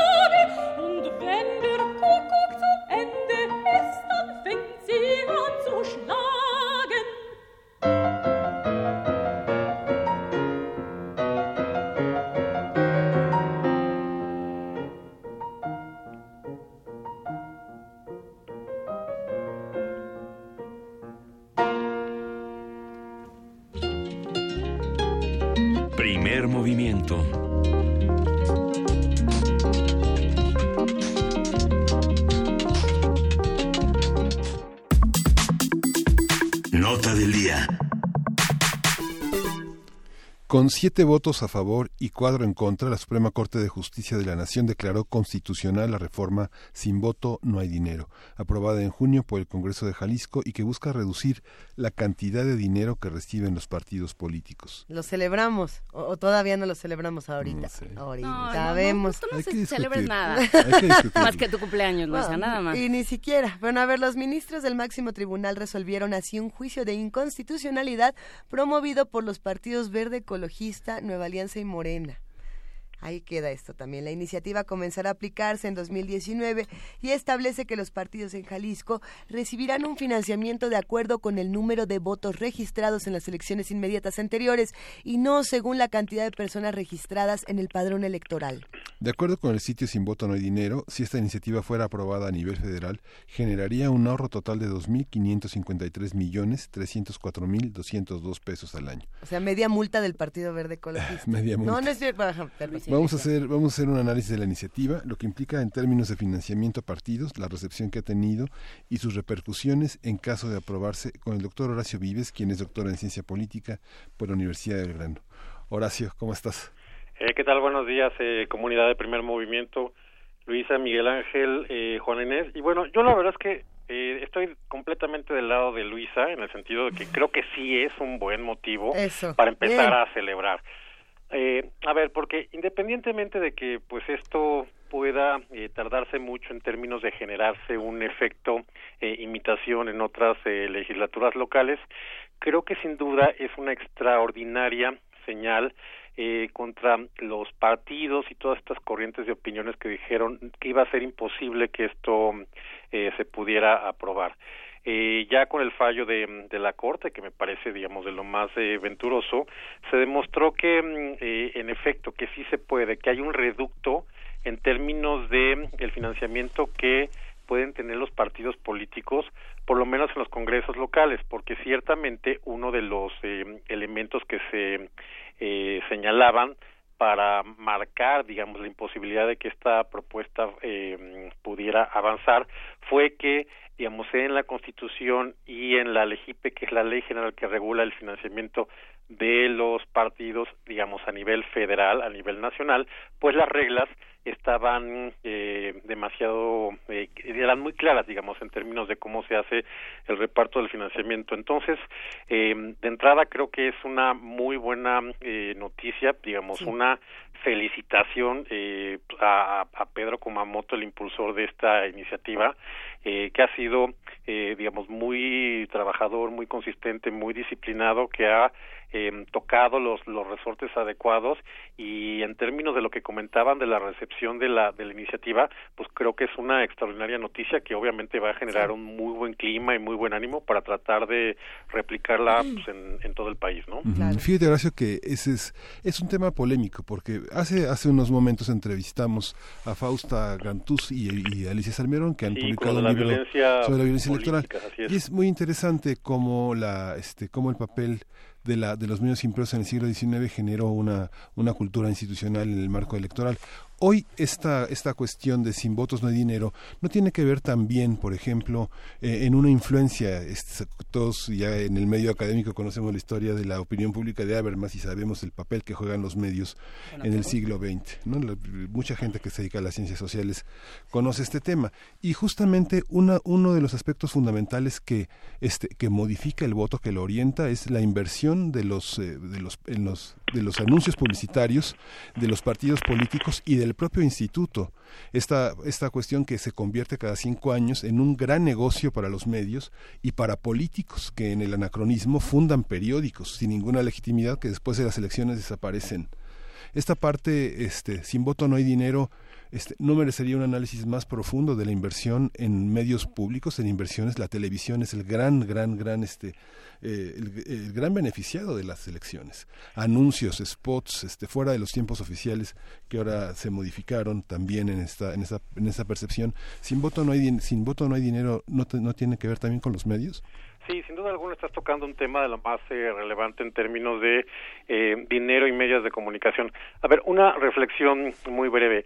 Antes de la reforma de, del 96, que sí eh, fue muy celebrada, el financiamiento público a los partidos políticos no era eh, tan elevado como lo es eh, eh, actualmente. ¿Qué quiero decir con esto? Que antes se podían celebrar eh, elecciones sin que eh, los partidos tuvieran tantos recursos públicos y, digamos, no pasaba nada, pues. Eh, ¿qué, ¿Qué es lo que pasó? Que a partir de ese momento se eh, incrementó prácticamente por 10 el financiamiento que el Estado mexicano le daba a los partidos. ¿Cuál es la ventaja que se veía en ese momento? Eh, que eh, partidos podrían eh, eventualmente conseguir eh, recursos y que les daría viabilidad que de otra manera no lo, lo podrían tener porque digamos los recursos privados pues esencialmente se van eh, a otorgar a a los partidos o el partido, digamos puntualmente el PRI, que era el que tradicionalmente podía conseguir este más recursos para ganar elecciones. Bueno, luego pasamos a la reforma del 2007, que esta es la que tú señalabas, que ya terminó con el mercado de, de, medios y con la contratación directa eh, por lo, de los partidos eh, en los medios masivos de comunicación. Y esto es muy interesante porque mm, va a dar para que hagamos seguramente otra otra mesa en, en el primer movimiento. Hay que recordar que el 8 de septiembre ya empieza como tal el proceso electoral. Oh, sí. Eh, o si ya estamos eh, a, a un- a unos instantes, a breves instantes. ¿Qué significa esto? Que también eh, en esta época pues van a empezar muchos de los eh, ataques eh, sistemáticos contra los partidos, eh, ciertamente algunos bien ganados, pero sí también contra la autoridad electoral, porque justamente una parte del negocio, pues ya, ya, ya se les fue con todo y que los partidos siguen teniendo pues una mm, eh, una participación pues muy importante a través no de este mm, eh, esquema de eh, de spots sino en, programas, inserciones, pues y una serie de cosas que pues, francamente son eh, eh, abusivas y poco eh, útiles en términos de la información y de la calidad del debate que deberíamos de tener en, en las elecciones. Y bueno, lo que me parece fundamental que hay que señalarlo es que eh, el, el, el financiamiento que estaba eh, proponiendo eh, Kumamoto y que ya tuvo una victoria importante está ligado al desempeño de los partidos en el sentido de que oye pues si quieres eh, eh, el, el, dinero pues por lo menos eh, con- consigue el voto. Y esto que no esté garantizado digamos por el número de, de, de ciudadanos que estén en el padrón electoral que se multiplica por estos eh, factores de la unidad de medición y actualización que pues, era el salario mínimo y que de alguna manera pues sabemos que como el padrón electoral está en constante crecimiento pues el financiamiento de los partidos también lo iba a estar. Entonces creo que esta es una medida eh, que llama y que apela a una mayor racionalización y hacer eh, eh, las elecciones eh, pues mucho más eh, eh, consideradas en términos del esfuerzo económico que hacemos los contribuyentes para sostener a los partidos.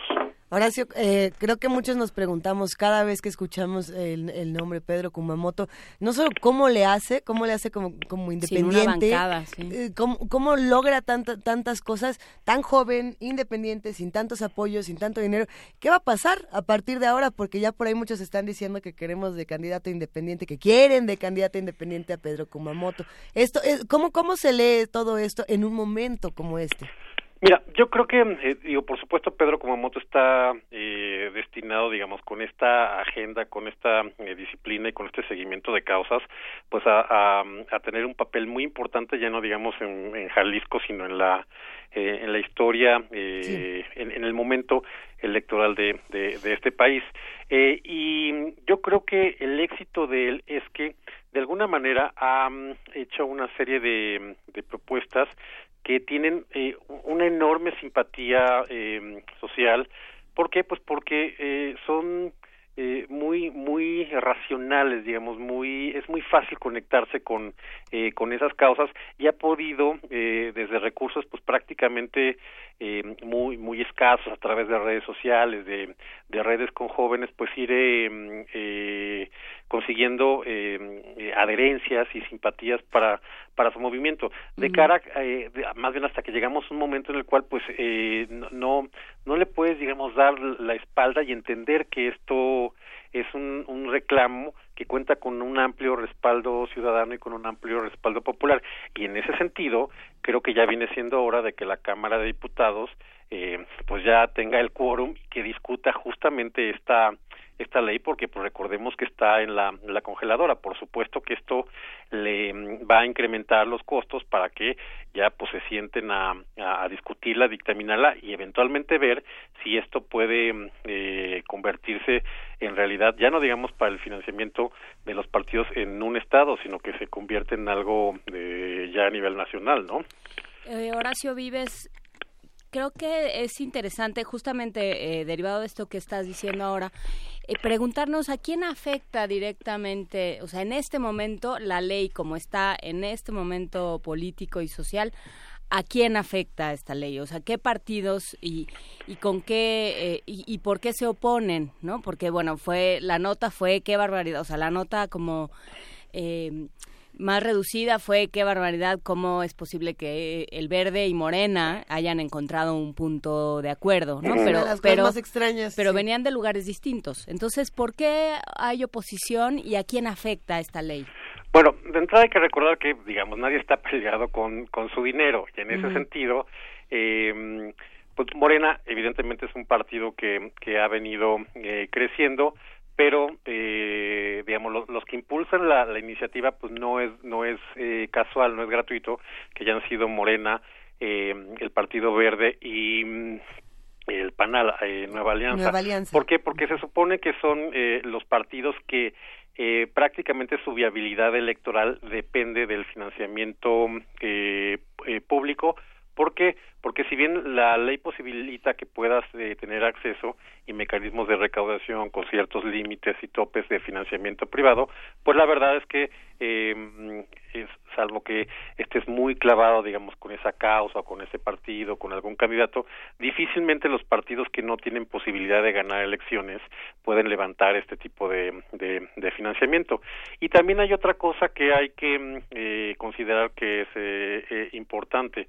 Eh, este, este mecanismo de mm, eh, auspiciar de manera abundante a los partidos con financiamiento público viene de la lógica de impedir de que se hagan rehenes de determinado interés eh, comercial o empresarial o inclusive de dinero proveniente de organizaciones de crimen organizado. Sabemos que esto ha pasado, que hay esta esta eh, contaminación de, de recursos que no que no son lícitos y han habido eh, muchas sanciones eh, al respecto. Pero lo que sí tenemos, eh, eh, por cierto, es que si no se financian a los partidos, seguro van a agarrar dinero de algún lado y bueno, pues claramente los incentivos están puestos para que sea dinero, pues non santo, ¿no? Ujú.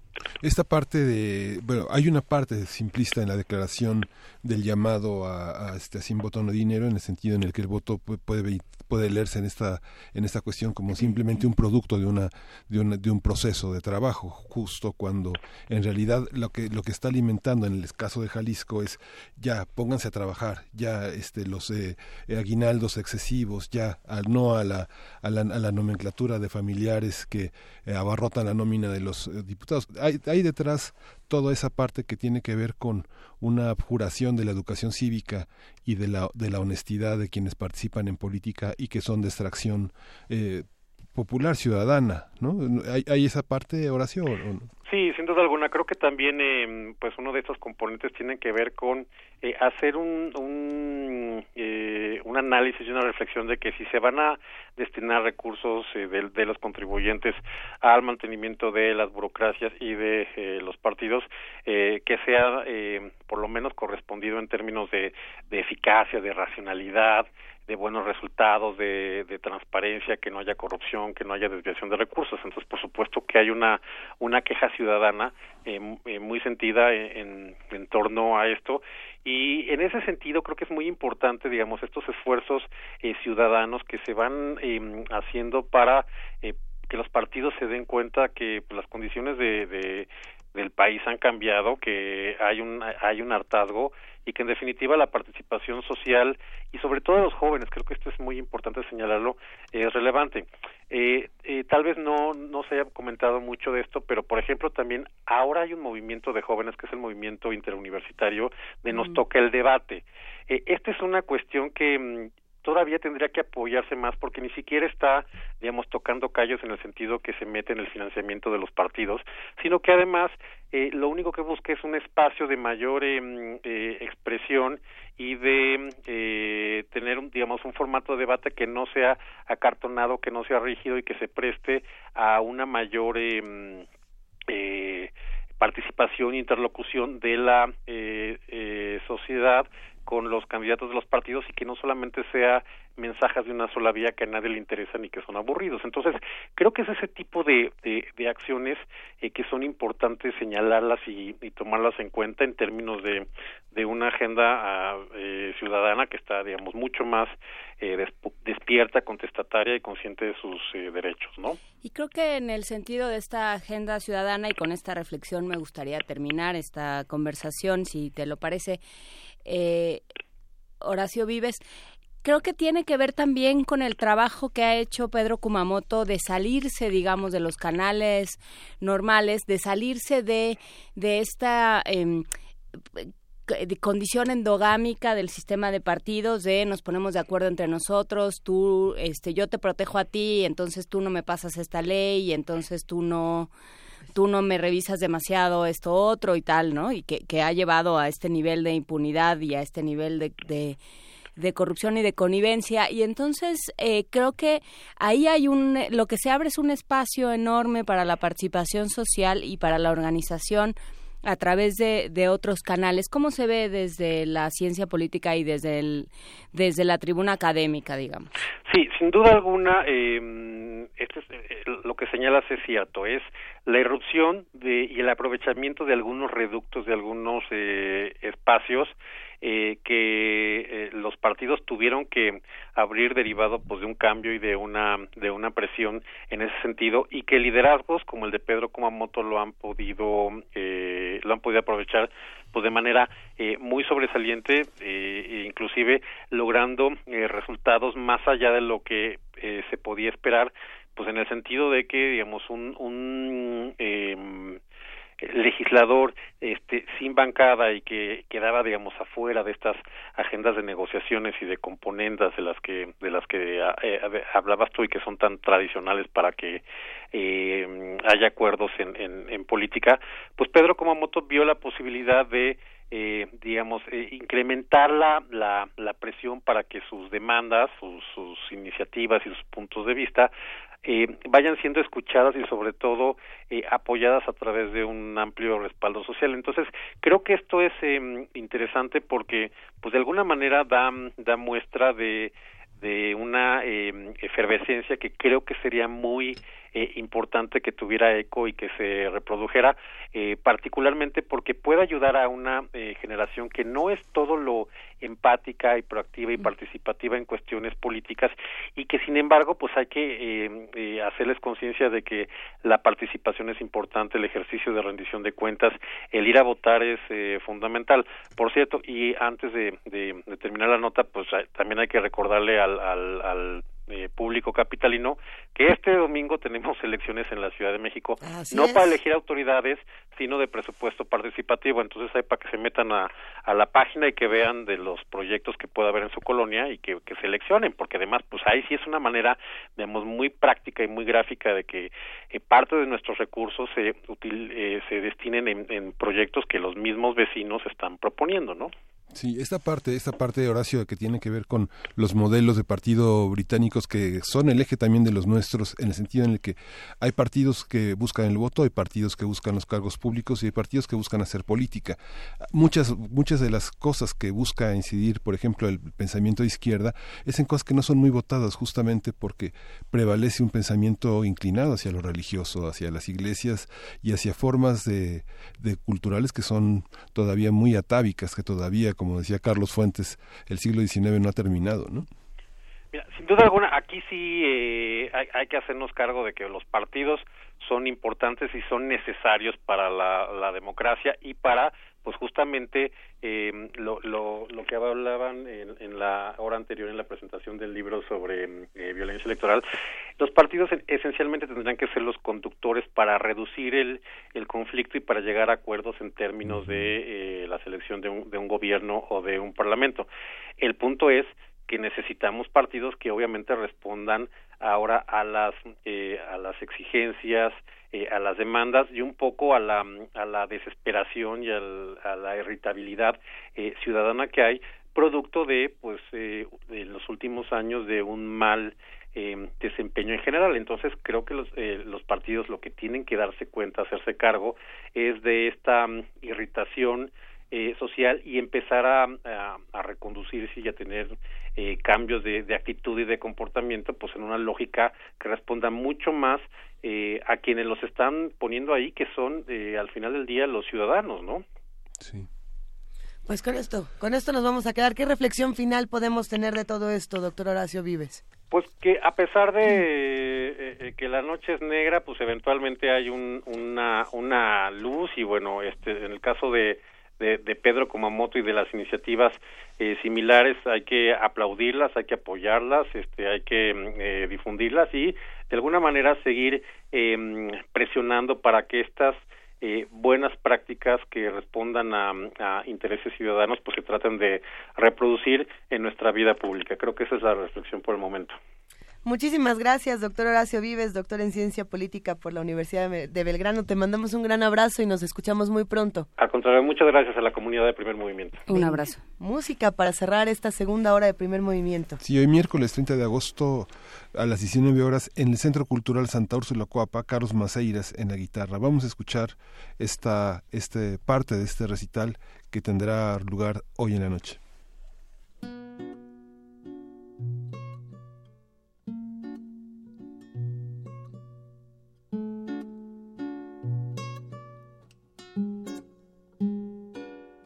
Amigos de primer movimiento, me da mucho gusto nuevamente dirigirme a ustedes para recordarles que me va a dar una gran satisfacción poderlos saludar y compartir con ustedes el trabajo de un servidor como guitarrista, como arreglista, en esta ocasión que presentaré un programa dedicado a México y ese aspecto de nuestro romanticismo como cultura se llama México Romántico. Voy a tocar obras de José Alfredo Jiménez, algo de Manuel María Ponce, Juan José Espinosa, Guadalupe Trigo, cuando tocan ese aspecto romántico que con el propósito de tocar las fibras más internas del ser humano en un estado emocional muy particular que es el enamoramiento. Muchas gracias.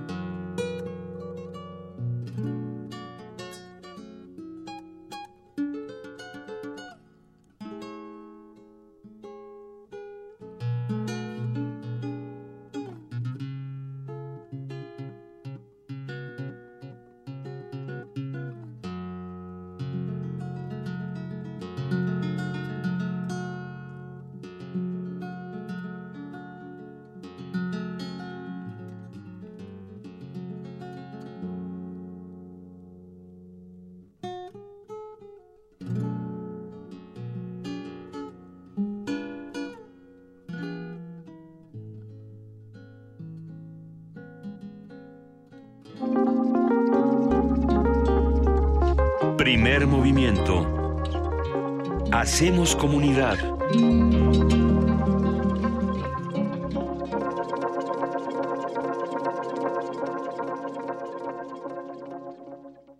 Coyote 13 es un viaje por el desierto, en donde el tiempo y la inmensa soledad podrían acabar con el sentido de la vida. Disfruta este cuento del escritor español Arturo Soto en Descarga Cultura. Era una radiación de su ser, una fuga de todo lo que había de impalpable en su cuerpo. El vaquero Juan sentía que se iba, que algo importante se escapaba. Encuentra todo esto y más en www.descargacultura.unam.mx.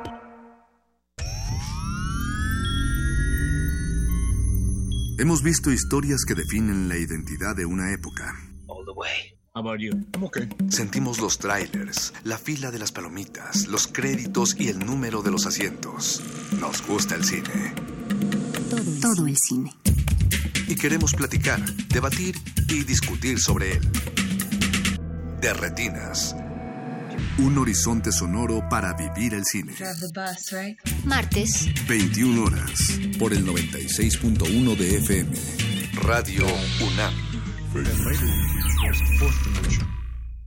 Cansados como tú de la situación que vivimos, decidimos ser parte de la solución y dejar de quejarnos.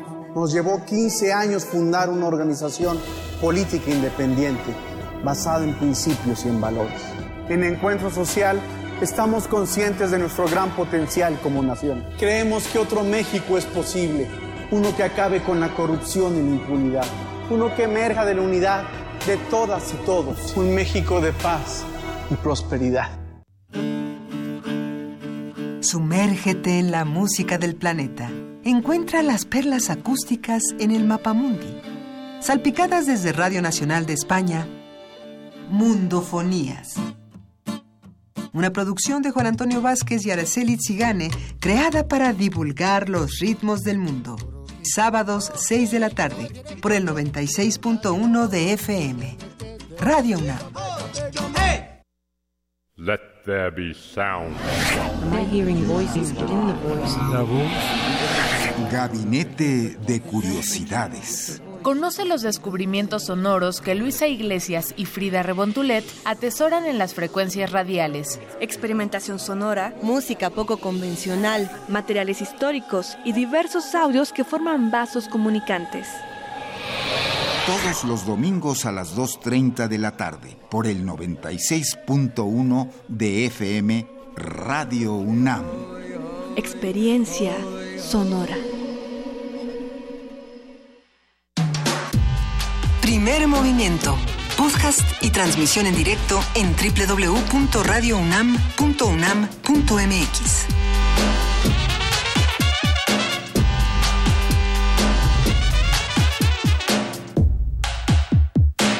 Son las 9 de la mañana con 4 minutos. Hoy es miércoles 30 de agosto y esta es la tercera hora de primer movimiento. Fuera del aire hemos estado discutiendo mucho de lo que nos escriben. Gracias a todos los que están haciendo comunidad en arroba PMovimiento 55 36 43 39 en diagonal primer movimiento UNAM y a todos los que nos están sintonizando por supuesto en el 96.1 de FM, en el 860 de AM y en www.radiounam.unam.mx.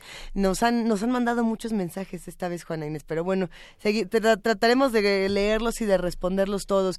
Muchos cuestionamientos sobre todo el asunto de Pedro Kumamoto, sobre lo que discutimos, bueno, hasta, hasta del aceite de palma. Ya, ya nos mandaron eh, medicinas para la tos, ya, ya de todo hubo de por acá. todo. Sí, no, desde luego.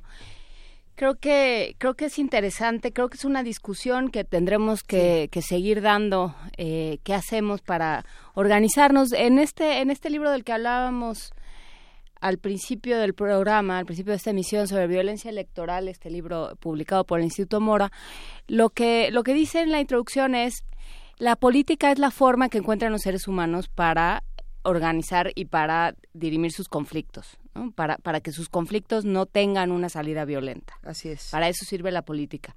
Entonces, estamos en un momento donde la política se vuelve una herramienta y una actividad fundamental de todos los ciudadanos y pues entre todos tenemos que discutir qué queremos, qué no queremos, a quién le queremos dar dinero, a quién ya estamos hartos de darle dinero, y que no den resultados. Y bueno, pues seguiremos hoy el, el programa resultó particularmente inclinado Ah, hacia este tema y no está mal y todavía vamos a seguir durante la mesa, pero por lo pronto nos daremos un respirito con la poesía. Vamos a poesía necesaria. Vamos. Primer movimiento.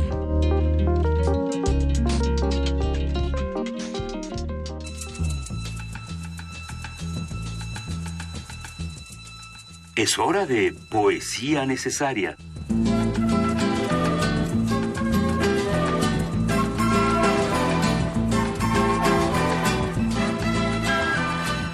Ok, a ver, ahí les va.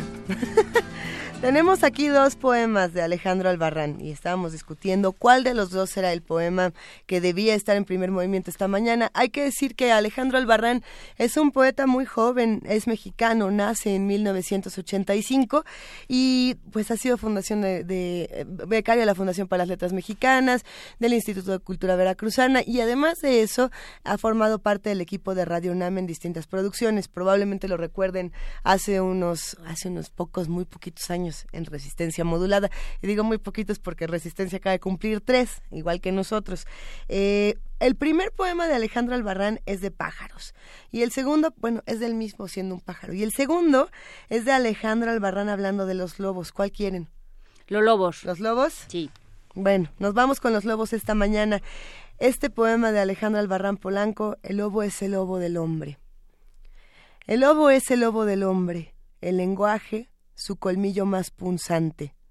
El hombre es el lobo, el lenguaje el punzón, y la herida, la herida. No matarás hasta que mates es una tautología, no un verso. El hombre es el lobo del hombre, el lenguaje, su colmillo más punzante, altisonante. No corro, no grito, no empujo, no grito. El hombre es el lobo del hombre, el lenguaje, su colmillo más punzante, altisonante, manoseado de sentido. Esto no se toca hasta que se toca de sentido inverso, se trastoca de sentido inverso, como tu boca y mi boca. Esto no se toca como tu boca. El hombre es el lobo del hombre, el lenguaje, el, colmillo con el que troza la carne del cordero que traspasó la cerca, que se escapó del rebaño. El hombre es el lobo, el lenguaje, el colmillo con el que troza la carne del cordero, abre su vientre como una navaja y se reserva una parte de su piel como una joya. El lobo, el hombre, es el lobo del hombre, pero también es el cordero. El lenguaje, las cercas que lo encierran. Ay, pero el cordero, el corderito se escapó del rebaño. Anda perdido en el monte, ha traspasado la cerca. Aunque detrás de esa cerca hay otra cerca y detrás otra. Ay, pero el hombre, el pobrecito hombre disfrazado, no quiere ser cordero, ni lobo, ni hombre. A ver, a ver, ¿qué quiere ser? No quiere ser un cordero. A ver, a ver, ¿qué quiere ser? No quiere ser hombre. No sé. Tal vez algo más exclusivo, refinado, verdadero, dice el hombre, disfrazado de lobo, disfrazado de cordero. Algo más exclusivo, refinado, verdadero, algo más verdadero. Un hombre disfrazado de hombre, disfrazado de hombre, disfrazado. Algo más verdadero. Un hombre disfrazado de lobo, disfrazado de cordero. Ay, pero el hombre no quiere. Ay, pero el hombre no acepta que el hombre es invento del hombre, es invento del hombre. Ay, pero el pobrecito hombre está pasado hambre. Ah, pero el hombre no quiere ser ni cordero, ni lobo, ni hombre, pobrecito, anda perdido en el monte. Ay, pero el hombre, que es el cordero del hombre, anda perdido en el monte, ha traspasado la cerca, aunque detrás de esa cerca hay otra cerca, y detrás otra, y luego otra, y en el fondo hay un lobo.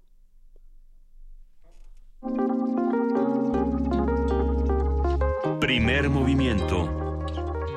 Hacemos comunidad.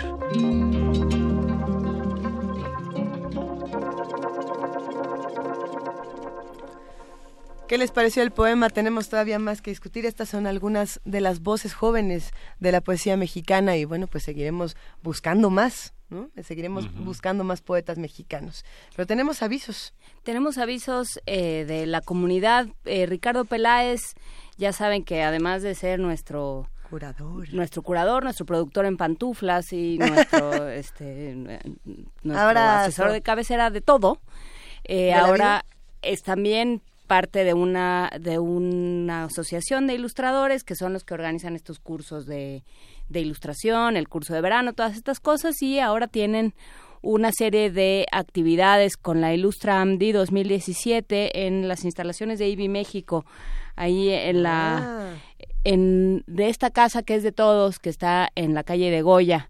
Entonces, bueno, pues el eh, mañana hay una charla lenguaje tran- y transdisciplinario en la ilustración con Alejandra Espino, Silvana Ávila, Manuel Monroy, que es uno de los grandes ilustradores y modera Elmer Sosa. Todos ellos son, eh, se, han traba- se han dedicado a la- al trabajo alrededor de la ilustración o de la ilustración. Hay charlas, todo esto lo vamos a poner en redes, hay charlas, hay una serie de, eh, de actividades para niños, de dibujos, para el, el sábado hay actividades para niños, hay, hay posibilidad de dibujar en directo, no sé qué significa eso, hay ¿Dibujar una exposición. ¿Cómo, se dibuja en, en, en directo? Yo quiero... En indirecto en el iPad, ¿no? Ay, ve, ve, ve. Ahí está Miguel Ángel. Perdón, perdón, Juan Inés, nada más por Sí, preguntar. supongo que es poner plumas sobre papel, ¿no? Sí. No sé. Esa vieja Vam- costumbre. Vamos a averiguarlo el sábado a partir de las 10 de la mañana en IBI México. Seguro ni es eso y nosotros aquí. perdón, perdón. Les va a regañar mañana Ricardo Peláez. Perdón, Ricardo Ricardo, yo me estoy portando muy bien y ellos, mira, no, sí, no se están portando y, mal. y sí queremos ir, además. Bueno, a mí me gusta mucho esto. Ajá. Y el domingo se inaugura la exposición La Acuarela en Ilustración, muestra a la Asociación Mexicana de Ilustradores en el marco de los 50 años del Munacua a las 12 del día y va a estar abierta hasta el 29 de octubre. Así es que bueno, pues está, está, hecha, está hecha esta invitación a que visiten la página de amdi, amdilustradores.org Bien. y en el Facebook Asociación.ilustradores para que se vayan enterando, para que vayan viendo si eh, existen las- los talleres de, de dibujo para adultos, todas estas cosas que, eh, que bueno, pues tanto les tanto nos interesaron a todos cuando hablamos de los cursos de verano, bueno, pues eh, acerquémonos a la ilustración de diferentes maneras. Excelente, compartamos todo en redes sociales y mientras eso sucede, hacemos una invitación a que escuchen más música de la curaduría de Dulce Wet, directora de la, de la discoteca de Radio UNAM. Un abrazo para ella y para todos los amigos de discoteca. Sí, con motivo del Día Internacional de las Víctimas por Desapariciones Forzadas y el Día Internacional del Detenido Desaparecido en Latinoamérica, vamos a escuchar el poema Ayotzinapa que escribió David Huerta. Eh, David Huerta es un poeta, editor, ensayista y traductor y lo ha musicalizado Dulce Wet. Si hay olvido, no hay justicia. Ayotzinapa, Ayotzinapa. Ayotzinapa. Ayotzinapa. Ayotzinapa. poema de David Huerta. Un poème de David Huerta.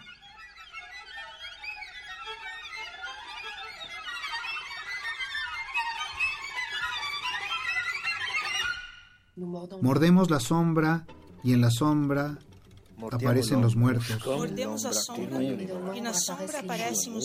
como luces y frutos, frutas, como vasos de sangre,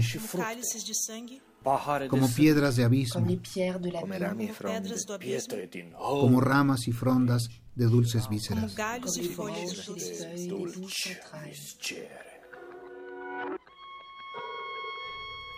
Los muertos tienen manos empapadas de angustia gestos de angústia, inclinados en el sudario de la vida. inclinados pelo sudário. Los muertos llevan consigo un dolor insaciable.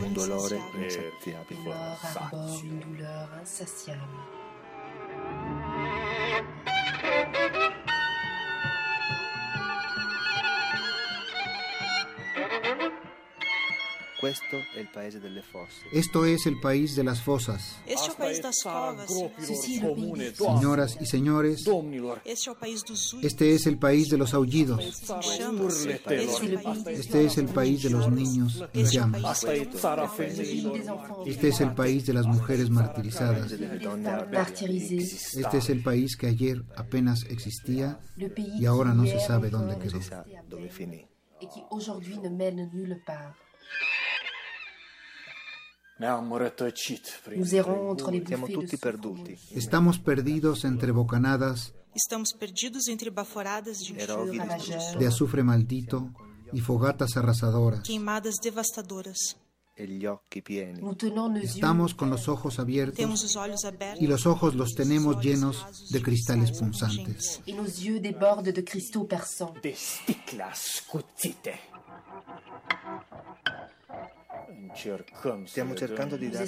Estamos tratando de dar nuestras manos de vivos a los muertos y a los desaparecidos, pero se alejan y nos abandonan con un gesto de infinita lejanía. Distância infinita. lontananza.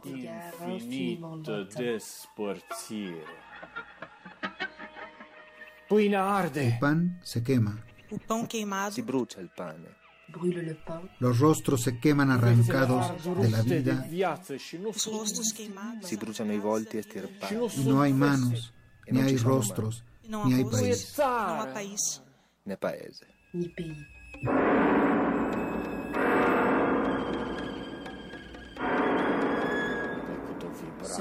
vibration. Solamente hay una vibración. Solamente c'è una vibrazione tupida de lágrimas, un largo grito donde nos hemos confundido los vivos y los os muertos.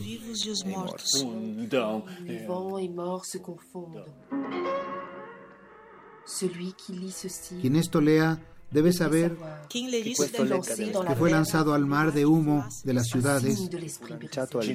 asta como una señal del espíritu roto.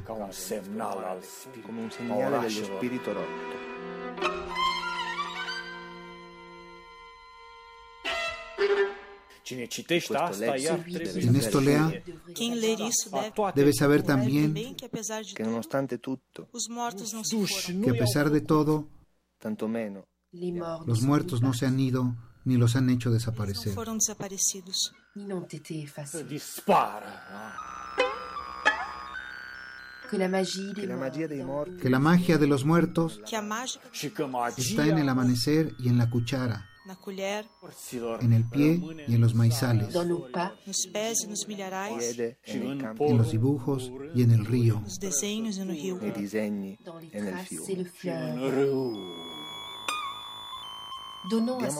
Demos a esta magia la plata templada de la brisa.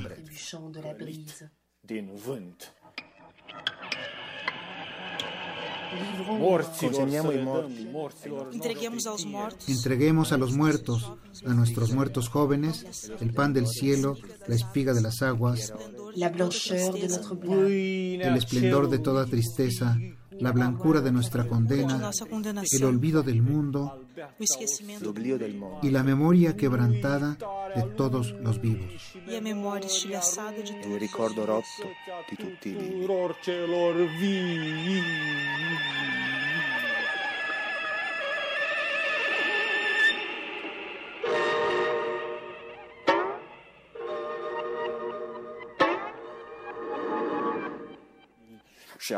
Meglio tacere adesso, fratelli. Ahora mejor callarse, hermanos, Agora é melhor calarmos, irmãos, y abrir las manos y la mente putem cu para poder recoger del suelo maldito sfârtecate afin de ramasser de la terre. Los corazones despedazados de todos los que son y de todos los que han sido. e de todos que Di et de tous ceux qui ont été.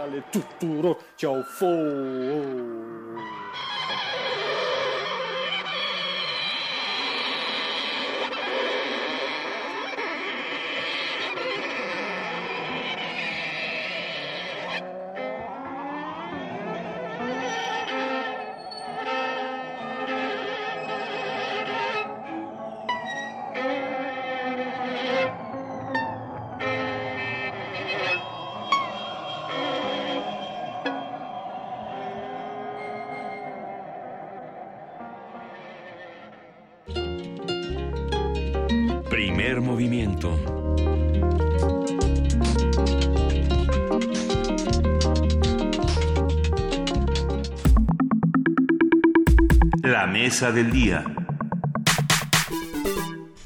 Con una concentración en el Ángel de la Independencia, cientos de organizaciones convocadas por los colectivos Vamos por Más y Fiscalía que Sirva pidieron reformar el modelo de Fiscalía General de la República con el propósito de terminar con la impunidad que existe en el país. Señalaron que esta Fiscalía debe ser autónoma, capaz e independiente. En su pronunciamiento señalaron que este proceso debe venir acompañado de una mayor rendición de cuentas, una supervisión efectiva de su gestión y una completa profesionalización. Los asistentes consideraron esencial que el fiscal general y las fiscalías especializadas en el tema de corrupción, delitos electorales y derechos humanos cuenten con independencia política y que sea de seis y no de nueve años la duración del cargo del fiscal. Una conversación que se antoja muy interesante esta mañana, con mucha polémica. Los invitamos a que hagan sus preguntas en arroba P Movimiento y en diagonal Primer Movimiento UNAM. Se encuentra en la cabina con nosotros Marco Fernández, investigador asociado en México Evalúa. Bienvenido Marco, ¿cómo estás? Hola, muy buenas tardes. Buenos días, perdón. Tardes, días. Tardes porque casi no llego, pero... dependiendo de la hora en la que nos escuchen, eh, esta conversación va a seguir siendo pertinente a cualquier hora del día de hoy y de los que siguen. Eduardo Borges, director de Transparencia Mexicana se encuentra en la línea. ¿Cómo estás, Eduardo? Con mucho gusto de escucharlos y saludarlas eh, y con mucho gusto también que esté por ahí Marco Fernández, buen amigo y gran investigador del TEC de Monterrey. Venga, pues arrancamos esta conversación. Qué gusto escucharlos a los dos y estar todos aquí. Eh, Marco, ¿cómo empezamos a hablar de un tema como este, de fiscalías que sirvan o que no sirvan? ¿O, qué, o, de qué estamos hablando esta mañana? Bueno, el día de ayer eh, eh, distintas organizaciones de la sociedad civil, eh, dos grandes conglomerados que, que, han estado trabajando eh, distintos temas relacionados con el común denominador del problema de la impunidad de nuestro país. anunciamos un, un, esfuerzo que hemos estado realizando durante meses para impulsar un dictamen ciudadano y eh, convencer al Senado de la necesidad de una nueva diseño de la Fiscalía eh, General con el fin de realmente construir una institución que acabe con los problemas de impunidad en la violación de los derechos humanos, de impunidad en los delitos electorales, en los casos de corrupción, de los delitos en generales, porque estamos convencidos de la necesidad de que esto va más allá de las personas, que la reforma que se hizo en 2014, que contempla eh, solo la autonomía, pero no un buen diseño de la institución, realmente no va a atender los problemas de la falta del Estado de Derecho que, existen y que para que precisamente podamos atender de forma eh, exitosa este problema de impunidad es necesaria una transformación radical de, eh, de, esta Fiscalía General de la República. Creo que es muy simbólico que eh, distintas organizaciones de la sociedad civil, unas identificadas más con la defensa de los derechos humanos, más de un tinte, si se quiere, de izquierda, y otras organizaciones que están más identificadas hacia, hacia cercanía, por ejemplo, con, con grupos empresariales y demás, eh, hayamos decidido que este, este problema que afecta a toda la sociedad realmente implica un esfuerzo conjunto, que esto no es de ideologías, esto es de realmente hacer un esfuerzo de la transformación de una institución para ir construyendo las bases de un Estado de Derecho que son fundamentales para una buena democracia en nuestro país. Eh, Eduardo Borges, ¿cómo, ¿desde dónde lo ve eh, Transparencia Mexicana? Mira, déjame tratar de llevarlo algo muy práctico. Eh, hace unas semanas presentamos una encuesta sobre libertad de expresión que le hicimos a los propios periodistas.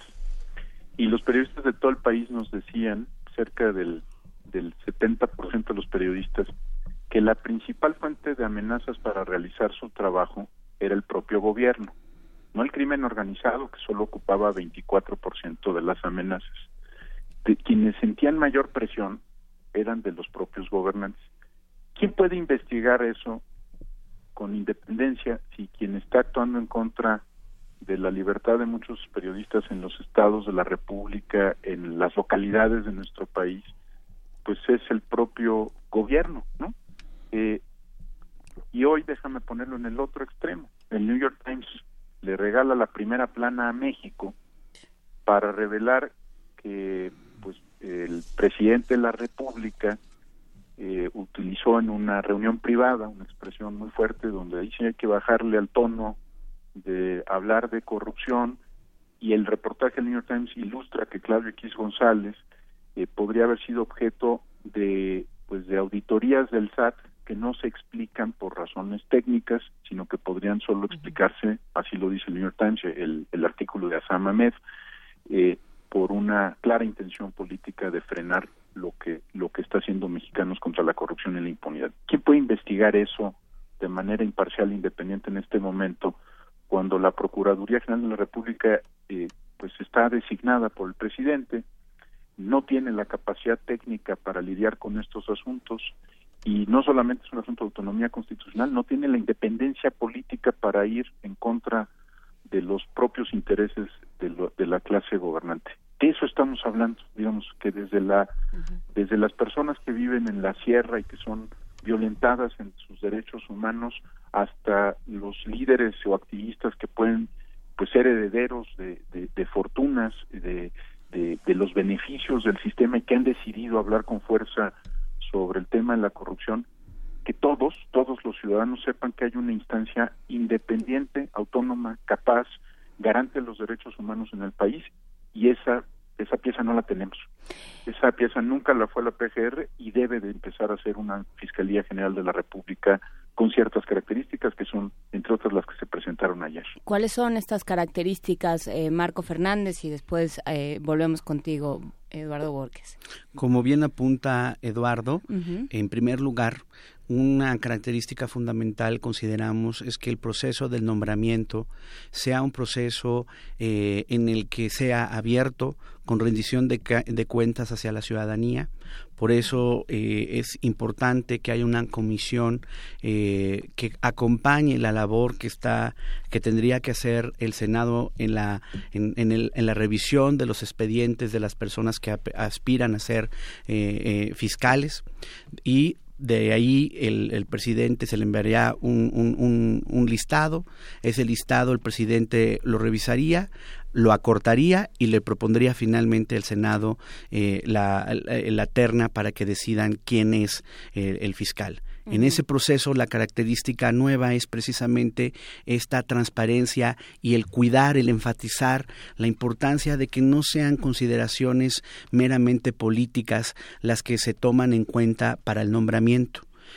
Consideramos fundamental que al interior de la fiscalía hay fiscalías que por la naturaleza de su trabajo necesitan tener autonomía que les permita realmente gestionar su labor. Ahí estamos hablando de la Fiscalía Anticorrupción, la Fiscalía especializada en investigación de la violación de los derechos humanos, la FEPADE, la, Fiscalía eh, que, que investiga los delitos electorales y una Fiscalía especializada en asuntos internos que pueda investigar penalmente los problemas de corrupción y demás delitos que ocurren al interior de, eh, de la fiscalía, pero que no sean nombrados estos, estas personas, estos fiscales, de manera directa por el fiscal general, sino que vengan de nombramientos similares al del fiscal general por parte del Senado que les permita tener esa independencia política para poder hacer su trabajo correctamente. Detrás de la propuesta está también el diagnóstico que lamentablemente no hay un, un cuerpo profesional porque se carece realmente de una carrera ministerial y por lo tanto es vital tener un consejo del Ministerio Público que evalúe la forma que está trabajando la institución y proteja el funcionamiento de un verdadero servicio de carrera al interior de la Fiscalía, de forma tal que podamos ir teniendo agentes del Ministerio Público, policías ministeriales que tengan las condiciones, la capacitación para hacer adecuadamente sus investigaciones y que tengan que evaluados entre otros criterios, por ejemplo, en cuántas averiguaciones se sostienen ante los tribunales o se les caen. Nada de eso ocurre hoy actualmente. Partimos también de que para evitar la politización de esta, de esta función eh, fundamental del Ministerio Público eh, Federal, se tiene que hacer la, la, restricción de que quienes ocupen la Fiscalía General y la titularidad de estas fiscalías especializadas no hayan ocupado un cargo público eh, en los dos años previos y tampoco lo puedan hacer de elección popular dos años posteriores a su, eh, a su labor. ¿Por qué? Porque lamentablemente si hay algo que es evidente en las, en las situaciones que describía Eduardo, es que en este país hay un uso politizado de la justicia y que lamentablemente la justicia solo llega para los poderosos y se aplica esta frase de que el rigor de la ley para los enemigos y el favor de la complacencia para los amigos. Creo que en ese sentido, para evitar ese tipo de mal funcionamiento que hasta ahora ha caracterizado a la Procuraduría General de la República, se necesita blindar de estas presiones políticas a la institución. Creo que de entrada serían, entre otras, las características más importantes de lo que se pretende en este nuevo diseño de la Fiscalía General. Reducir, además, eso es importante, el plazo que se contempla para la duración del fiscal general. Actualmente se contempla que sean nueve años. Nos parece que es un periodo excesivo.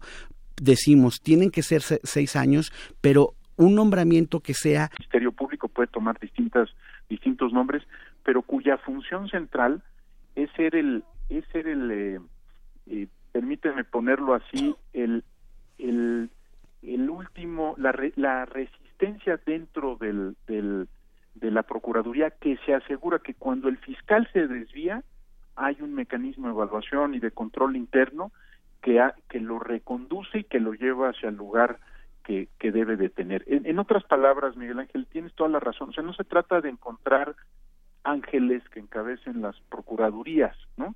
Se trata de que haya mecanismos por, los cuales lleguen las personas con mayor mérito técnico, con mayor independencia política, que no estén de entrada sujetadas a los intereses de grupos económicos o de grupos políticos y que actúen con base en la, los criterios más objetivos y las capacidades más objetivas.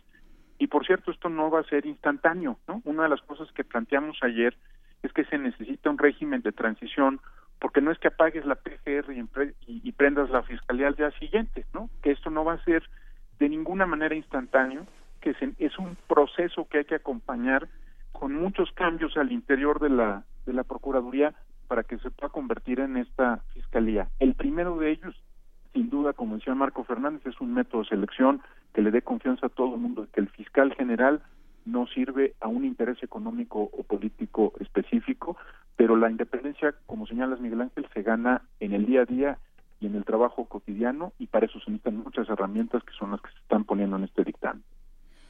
A ver, eh, por, yo creo que por, por razones evidentes, todo este proceso de trabajo de, de el Sistema Nacional Anticorrupción, de la construcción de este sistema, eh, ha sido algo que ha despertado muchísima, que ha levantado muchísima ámpula entre los legisladores, entre la clase política mexicana.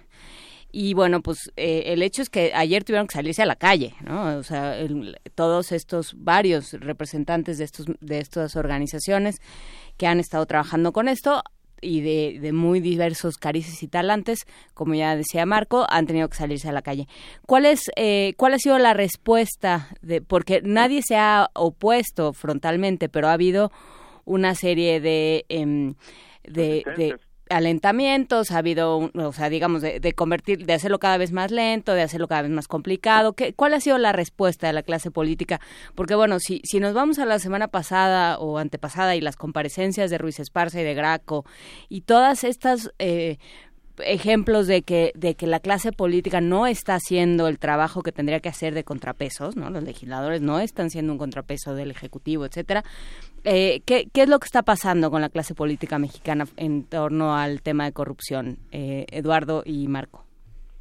A ver, creo que lo que estamos empezando a ver y es la verdadera transformación democrática del país.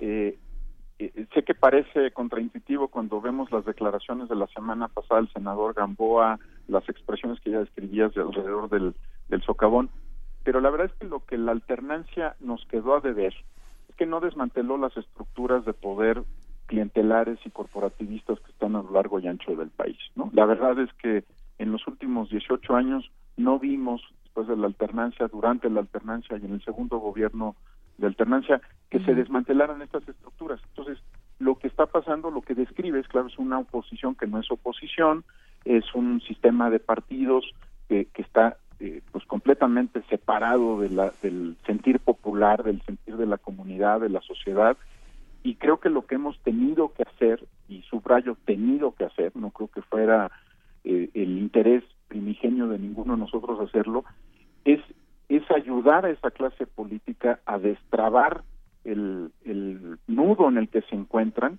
y adelantarnos. Por eso, por ejemplo, estamos proponiendo este, este, esta propuesta cívica de dictamen legislativo, ¿no? Eh, acercamos todas las posiciones de los nueve, las nueve iniciativas que ya estaban en el Senado, vimos qué piensan las organizaciones de derechos humanos, el sector empresarial y producimos un documento que vaya avanzando la discusión. Creo que lo que nos ha tocado como generación eh, dentro y fuera de la sociedad civil organizada es cumplir este rol de empezar a mover la agenda, de llevarla más lejos, de mantener el tema vivo, se llame eh, sin voto no hay dinero, se llame vamos por más, se llame fiscalía que sirva y recordarnos que los países se transforman cuando hay sociedades exigentes, ¿no? Cuando hay sociedades que están sistemáticamente planteando temas, moviendo los estándares hacia adelante y, y buscando que se transformen las instituciones. Resistencias va a haber, va a haber muchas, desde el espionaje vía Pegasus, las amenazas veladas, eh, las amenazas muy concretas como las que viven nuestros colegas de las organizaciones de derechos humanos y el precio más alto que han tenido que pagar periodistas, que es poner su vida. Eh, resistencias va a haber, pero así son las transformaciones políticas de, un régimen. No pasan por una sociedad exigente y no por el, el contentillo de la voluntad política a la que apelábamos hace 15 años, ¿no? Es decir, que faltaba voluntad política como si esto fuera un asunto eh, al que voluntariamente la clase política se fuera a involucrar. Nadie, nadie se pone a dieta por gusto, nadie eh, se transforma en términos de, de, pues de corrupción o de impunidad por gusto, es porque hay una sociedad exigente, crítica, que está empujando la agenda. Y en ese sentido, o yo quisiera solo complementar lo que, lo que mencionaba Eduardo, que eh, nosotros hemos observado, digamos que, reacciones diversas. Sí, hay que reconocerlo. Hay distintos legisladores que han estado dispuestos y se han, eh, en los procesos anteriores de la construcción del primer paquete de leyes del Sistema Nacional Anticorrupción, fueron muy receptivos a tratar de trabajar juntos en eh, tener mejores leyes. Pero también ha habido la reacción de quienes eh, dicen, bueno, ustedes son, son unos soberbios, ustedes son unos moralinos, nadie votó por ustedes, este, nosotros somos los verdaderos representantes populares, y ha habido incluso este, en esa rispidez, recordaremos el, el, el caso pues eh, emblemático al final del, del, periodo anterior de sesiones por el nombramiento de la vicepresidenta de, del INEGI, eh, este Merodio, en donde incluso llegamos al punto que algunos legisladores amenazaron precisamente a miembros de la, de la, de la sociedad civil que iban a pedirle a Hacienda justo por esta idea de que puedes amedrentar usando las instituciones del Estado para mandar una auditoría a, a, estas organizaciones. Entonces creo que, como bien dice Eduardo, la experiencia internacional nos demuestra, lo hemos visto por ejemplo en casos de Europa del Este, en Rumania, una que venía del pasado comunista donde no había este amplia confianza intersocial, pues la ciudadanía decidió poco a poco empezar a levantarse en contra de las profundas redes de corrupción que existían allá y que acompañaron los procesos de privatización. Y a partir de esta de estas coaliciones de la ciudadanía con gente del gobierno que sí trataba de hacer las cosas distintas, con gente del sector eh, productivo naciente que estaba tratando de que no fuera un capitalismo de amigos y, y, y de cronis, así empezaron a tratar de mover la agenda. Uh -huh. Creo que una transformación democrática de las que se necesita en nuestro país requiere de estas coaliciones en donde los ciudadanos tienen que aprender a ser exigentes, propositivos, nosotros nos tomamos muy en serio nuestro trabajo. La propuesta de dictamen no es una ocurrencia, son meses de trabajo de estar eh, documentando las mejores prácticas técnicas, recuperar de las nueve iniciativas que están ahorita en el Senado los puntos que, nos, que consideramos más importantes también para la construcción de esta fiscalía y por eso estamos siendo eh, exigentes, sí, pero también propositivos, es decir, aquí está una cosa concreta para tratar de ir construyendo juntos. Y inevitablemente ya lo vimos el día de ayer y este con las declaraciones que hubo pues del presidente del PRI con las declaraciones de el senador Lozano. ¿En qué sentido eh, es, fueron para pues quienes el no senador Lozano por ejemplo diciendo que no entendía por qué había un ataque personal contra eh, el, el procurador Cervantes.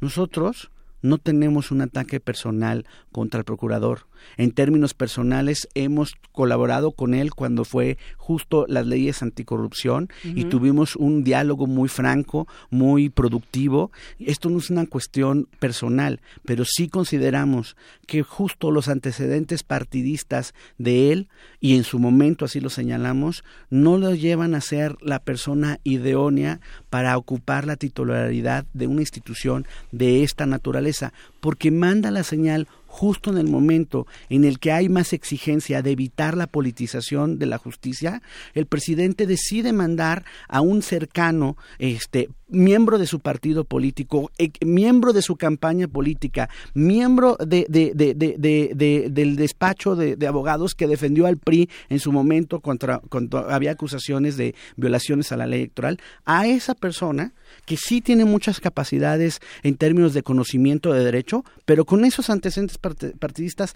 lo manda a ocupar la Procuraduría. Entonces, eso es la parte que digo, bueno, a ver, no se dan cuenta del momento histórico y de la fragilidad que tiene la democracia mexicana y que justo implica que la gente ejerza liderazgo de responsabilidad para precisamente empezar a empujar un cambio para la consolidación de la democracia, no cambios que apunten a ir deteriorando de por sí la frágil democracia mexicana. Y eso, inevitablemente, pues yo sí creo que va a haber reacciones, resistencias de un grupo que, que va a volver a reiterar que, que, que, bueno, que nosotros somos un grupo de loquitos, soberbios y demás, y tendremos que ir trabajando muy fuerte. Por, eh, por poderes fácticos extraños. Eh, eh, este, entonces, pues va a ser otra vez pues la verdad, una cuesta arriba, que espero que con base en los aprendizajes del proceso de, las, de la construcción de las leyes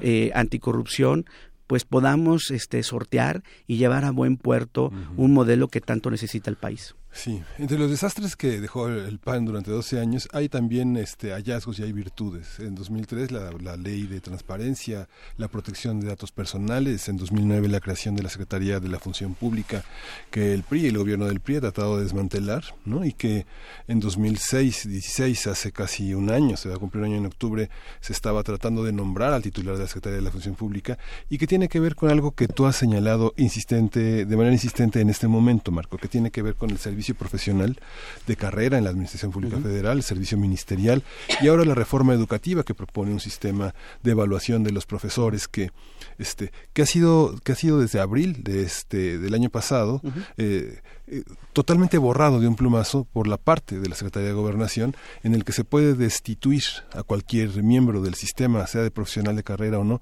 simplemente por una categoría que desde 1979 en la parte laboral trató de abolirse, que era la pérdida de confianza hay, hay, hay posibilidades de tener un sistema de evaluación personal del desarrollo de los ministerios, de los profesores, de los eh, funcionarios, cuando se puede borrar de un plumazo su trayectoria política, su pasado, su capacitación, lo que ha invertido el Estado en su desarrollo? Es que creo que al centro de todos los problemas que señalas, al centro de una deteriorada calidad educativa, al centro de la incapacidad del Estado mexicano para, para realmente investigar y llevar ante los tribunales a quienes delinquen, detrás de, de realmente construir bien carreteras que no vayan y ocurran socavones y, tengamos secretarios que oculten la, la cabeza y no se responsabilicen políticamente de esta tragedia. Detrás de todo esto, Miguel, es la falta de profesionalización al interior del Estado, lo que le ha costado mucho a la sociedad. El, el seguir viendo el reparto de los puestos públicos a partir de los cuates, los, los, las, las, eh, las, las, los cuates, las cuotas y sobre todo hasta criterios partidistas, ¿no? Eres aliado, te voy a contratar en X, Y, Z. Oye, tienes la capacidad o demás, eso no importa. Y justo por esa lógica perversa de ver al Estado como un patrimonio, una visión patrimonialista del Estado, pues ahí están los resultados. Ahí están los resultados de que hoy no tenemos gente eh, capaz, por ejemplo, en la Procuraduría de hacer todo el peritaje de lo que ocurrió en el socavón y poder deslindar las responsabilidades penales, no solo administrativas, penales, que se derivan de esa tragedia. ¿Por qué? Porque procuradores, o sea, el tiempo promedio en los últimos 20 años de un procurador en funciones llega a casi dos años. Con ese, y, cuando llega un procurador, pues llegan nuevos subprocuradores. Y nunca hay un verdadero servicio de carrera. Y el personal de, de, adentro lo sabe. Y el personal, por lo tanto, dice, pues, ¿qué? Este va a estar un ratito. No más aguantamos. No, ¿para qué nos profesamos? Hombre, este señor trae el discurso de, de la transformación, pero mira, no nos va a durar. Y ahí está, cómo se, se ha carcomido el interior de la Fiscalía General precisamente por esta rotación que responde a una visión patrimonialista política de los nombramientos. Y eso es lo que queremos cambiar con esta propuesta. Esto no es, como dijo Eduardo, una propuesta para buscar ángeles somos bastante realistas, no somos ingenuos como creen algunos señores de la clase política. Justo porque somos realistas, justo porque entendemos que esto no es una cuestión personal, que creemos en, la, en el diseño correcto de las instituciones, por eso hemos trabajado durante todos estos meses una propuesta de esta naturaleza, porque tratamos de construir instituciones para evitar estas prácticas de patrimonialismo y realmente profesionalizar al Ministerio Público, que es vital para realmente tener Estado de Derecho. Y porque hemos visto en otros países con problemas de corrupción similares a los, nunca parecidos, porque ya nos dijeron eh, el índice de impunidad, ya nos dijo que casi no hay nadie que se mida con nosotros, salvo Filipinas y la India y otros dos. Eh, pero bueno, hemos visto que otros países con índices similares de corrupción tienen contrapesos y tú hablabas fuera del aire, Marco, de Odebrecht, pero también está el CECIG en Guatemala y están muchos otros casos, Honduras y muchos otros. Eh, eh, Eduardo Borges de Transparencia Mexicana, ¿alguna otra eh, consideración para cerrar este espacio? Mira, lo que lo que recuerdas de Guatemala es lo que nos llevó ayer a, a, salir desde el Ángel de la Independencia con este tema. Esta es la CICIG para México. Esta es justamente la institución de la que estamos hablando. Una fiscalía que sea capaz de investigar a quien sea, incluido el presidente de la República, que tenga el, respaldo institucional de los otros poderes del Estado, que sea capaz de, actuar con, independencia respecto a intereses privados, porque hay muchos, de crimen organizado o políticos, es justamente lo que estamos planteando, ¿no? Esa sí sí, es esta Fiscalía General autónoma, capaz, independiente y garante pues de los derechos humanos de los mexicanos y las mexicanas. Y yo creo que eh, en cuanto lo entendamos así, vamos a poder generar la pues la convicción de que estamos empezando a, darnos eh, la oportunidad de tener una institución que nos faltaba en este complejo rompecabezas. Y es un proceso, Marco, ¿no? Es un proceso. Digamos, todo el mundo liberal del siglo XIX no es apagar la luz de la, de la PGR y prender la luz de la Fiscalía. Es un proceso largo en el que tenemos que educarnos todos. Es un proceso largo, pero que no podemos ya retrasar. Creo que, en verdad, en todos los ámbitos de nuestra vida en México, vemos los costos de no habernos tomado en serio el construir instituciones para el Estado de Derecho. Cuando hay eh, violaciones constantes a la ley en todos los ámbitos, cuando hay intimidación a la gente de, que ejerce el periodismo con valentía, cuando hay a la gente en comunidades, eh, por ejemplo, eh, rurales que tratan de defender su derecho a la tierra y demás y se hacen violaciones a los, a los derechos humanos, cuando van y, este, se, se, tratan de sembrar armas, acuérdense en la, en la polémica de OHL, como a un destacado abogado este, trataron de sembrar una arma y solo lo protegió la fortuna de que había una cámara de seguridad y se vio como los agentes justo de la Procuraduría le estaban tratando de sembrar el arma.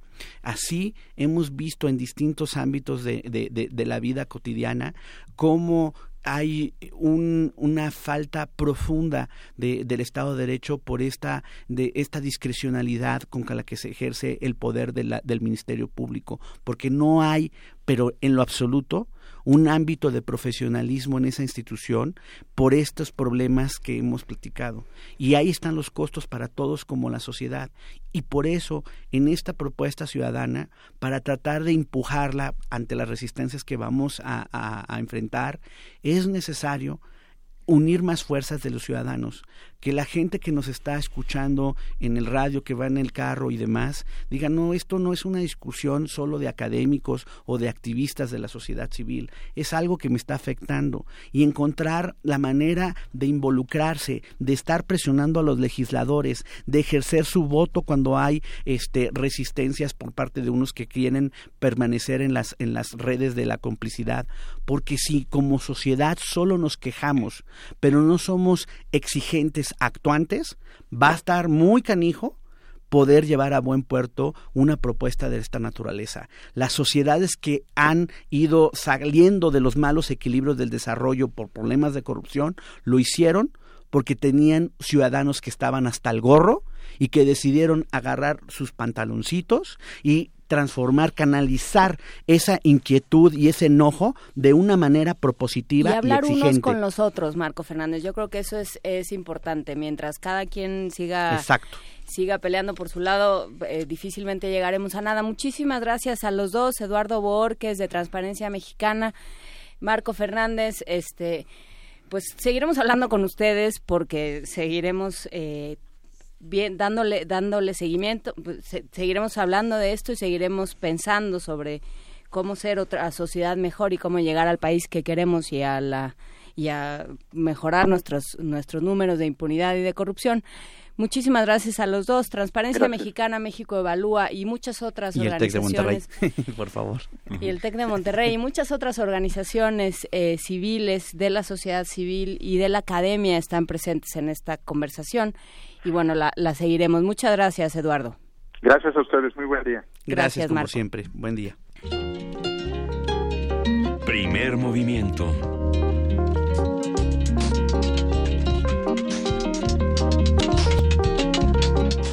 Son las 9 de la mañana con 54 minutos. Qué conversación acabamos de escuchar aquí en Primer Movimiento. Pero no nos vamos todavía porque mañana pasa algo muy importante, querido Miguel Ángel Quemain. Sí, mañana vamos a, la venta nocturna de libros.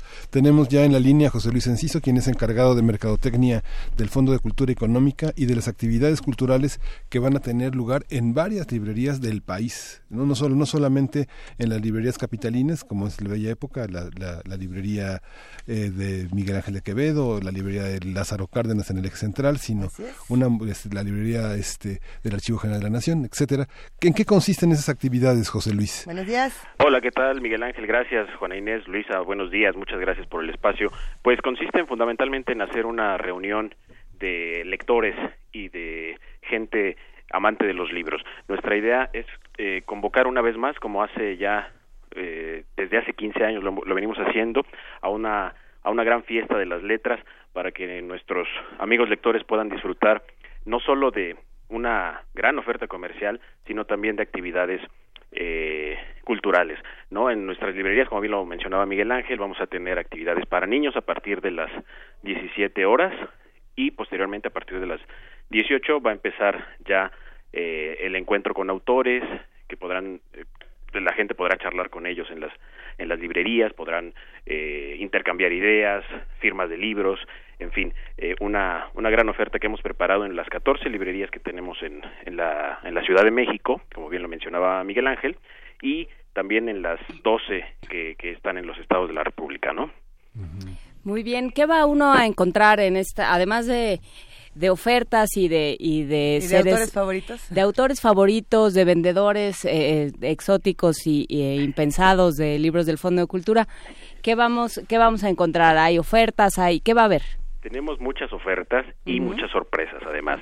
Eh, lo que queremos es también premiar eh, la, la asistencia de todos nuestros lectores. Van a encontrar eh, libros del Fondo de Cultura Económica con 40% de descuento.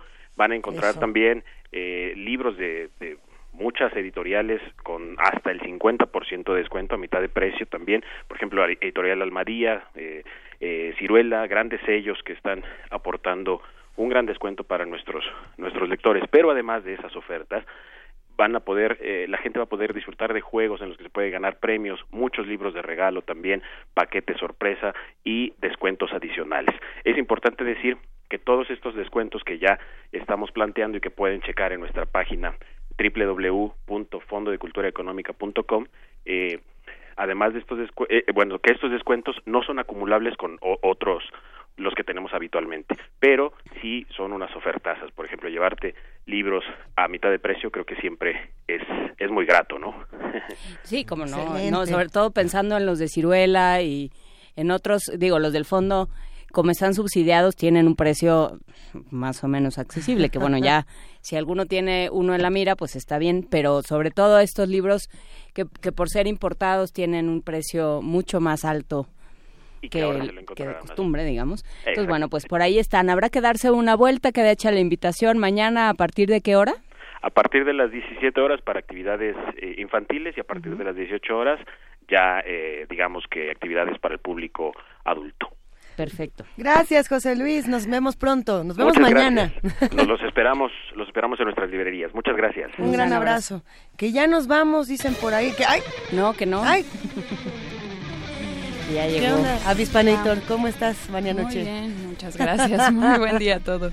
Cuéntanoslo todo, Vania. Hoy en Radio UNAM tenemos, como todos los miércoles, Ambiente Puma a las 10 de la mañana al terminar primer movimiento. Quédese en el 96.1 de FM con Ambiente Puma y el programa, el PUIS, el Programa Universitario de Investigación sobre Salud.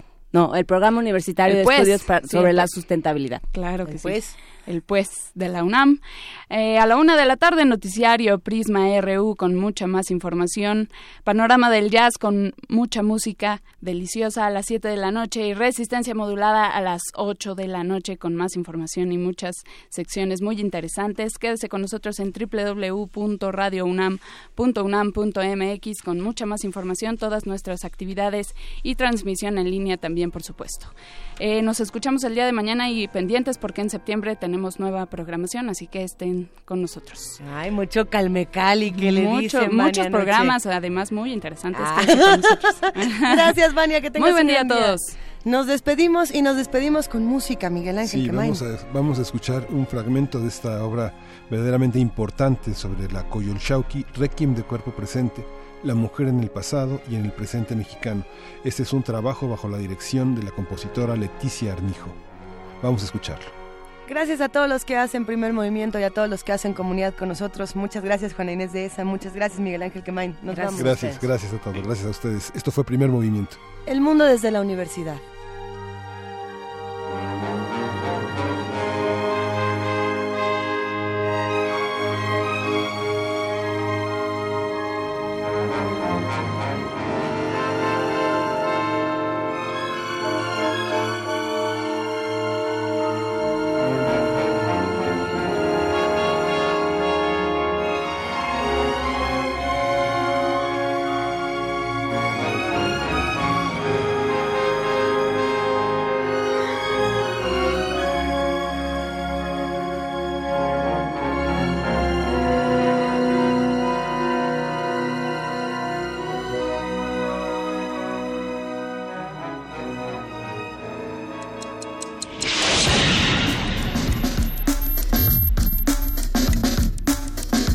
Radio UNAM presentó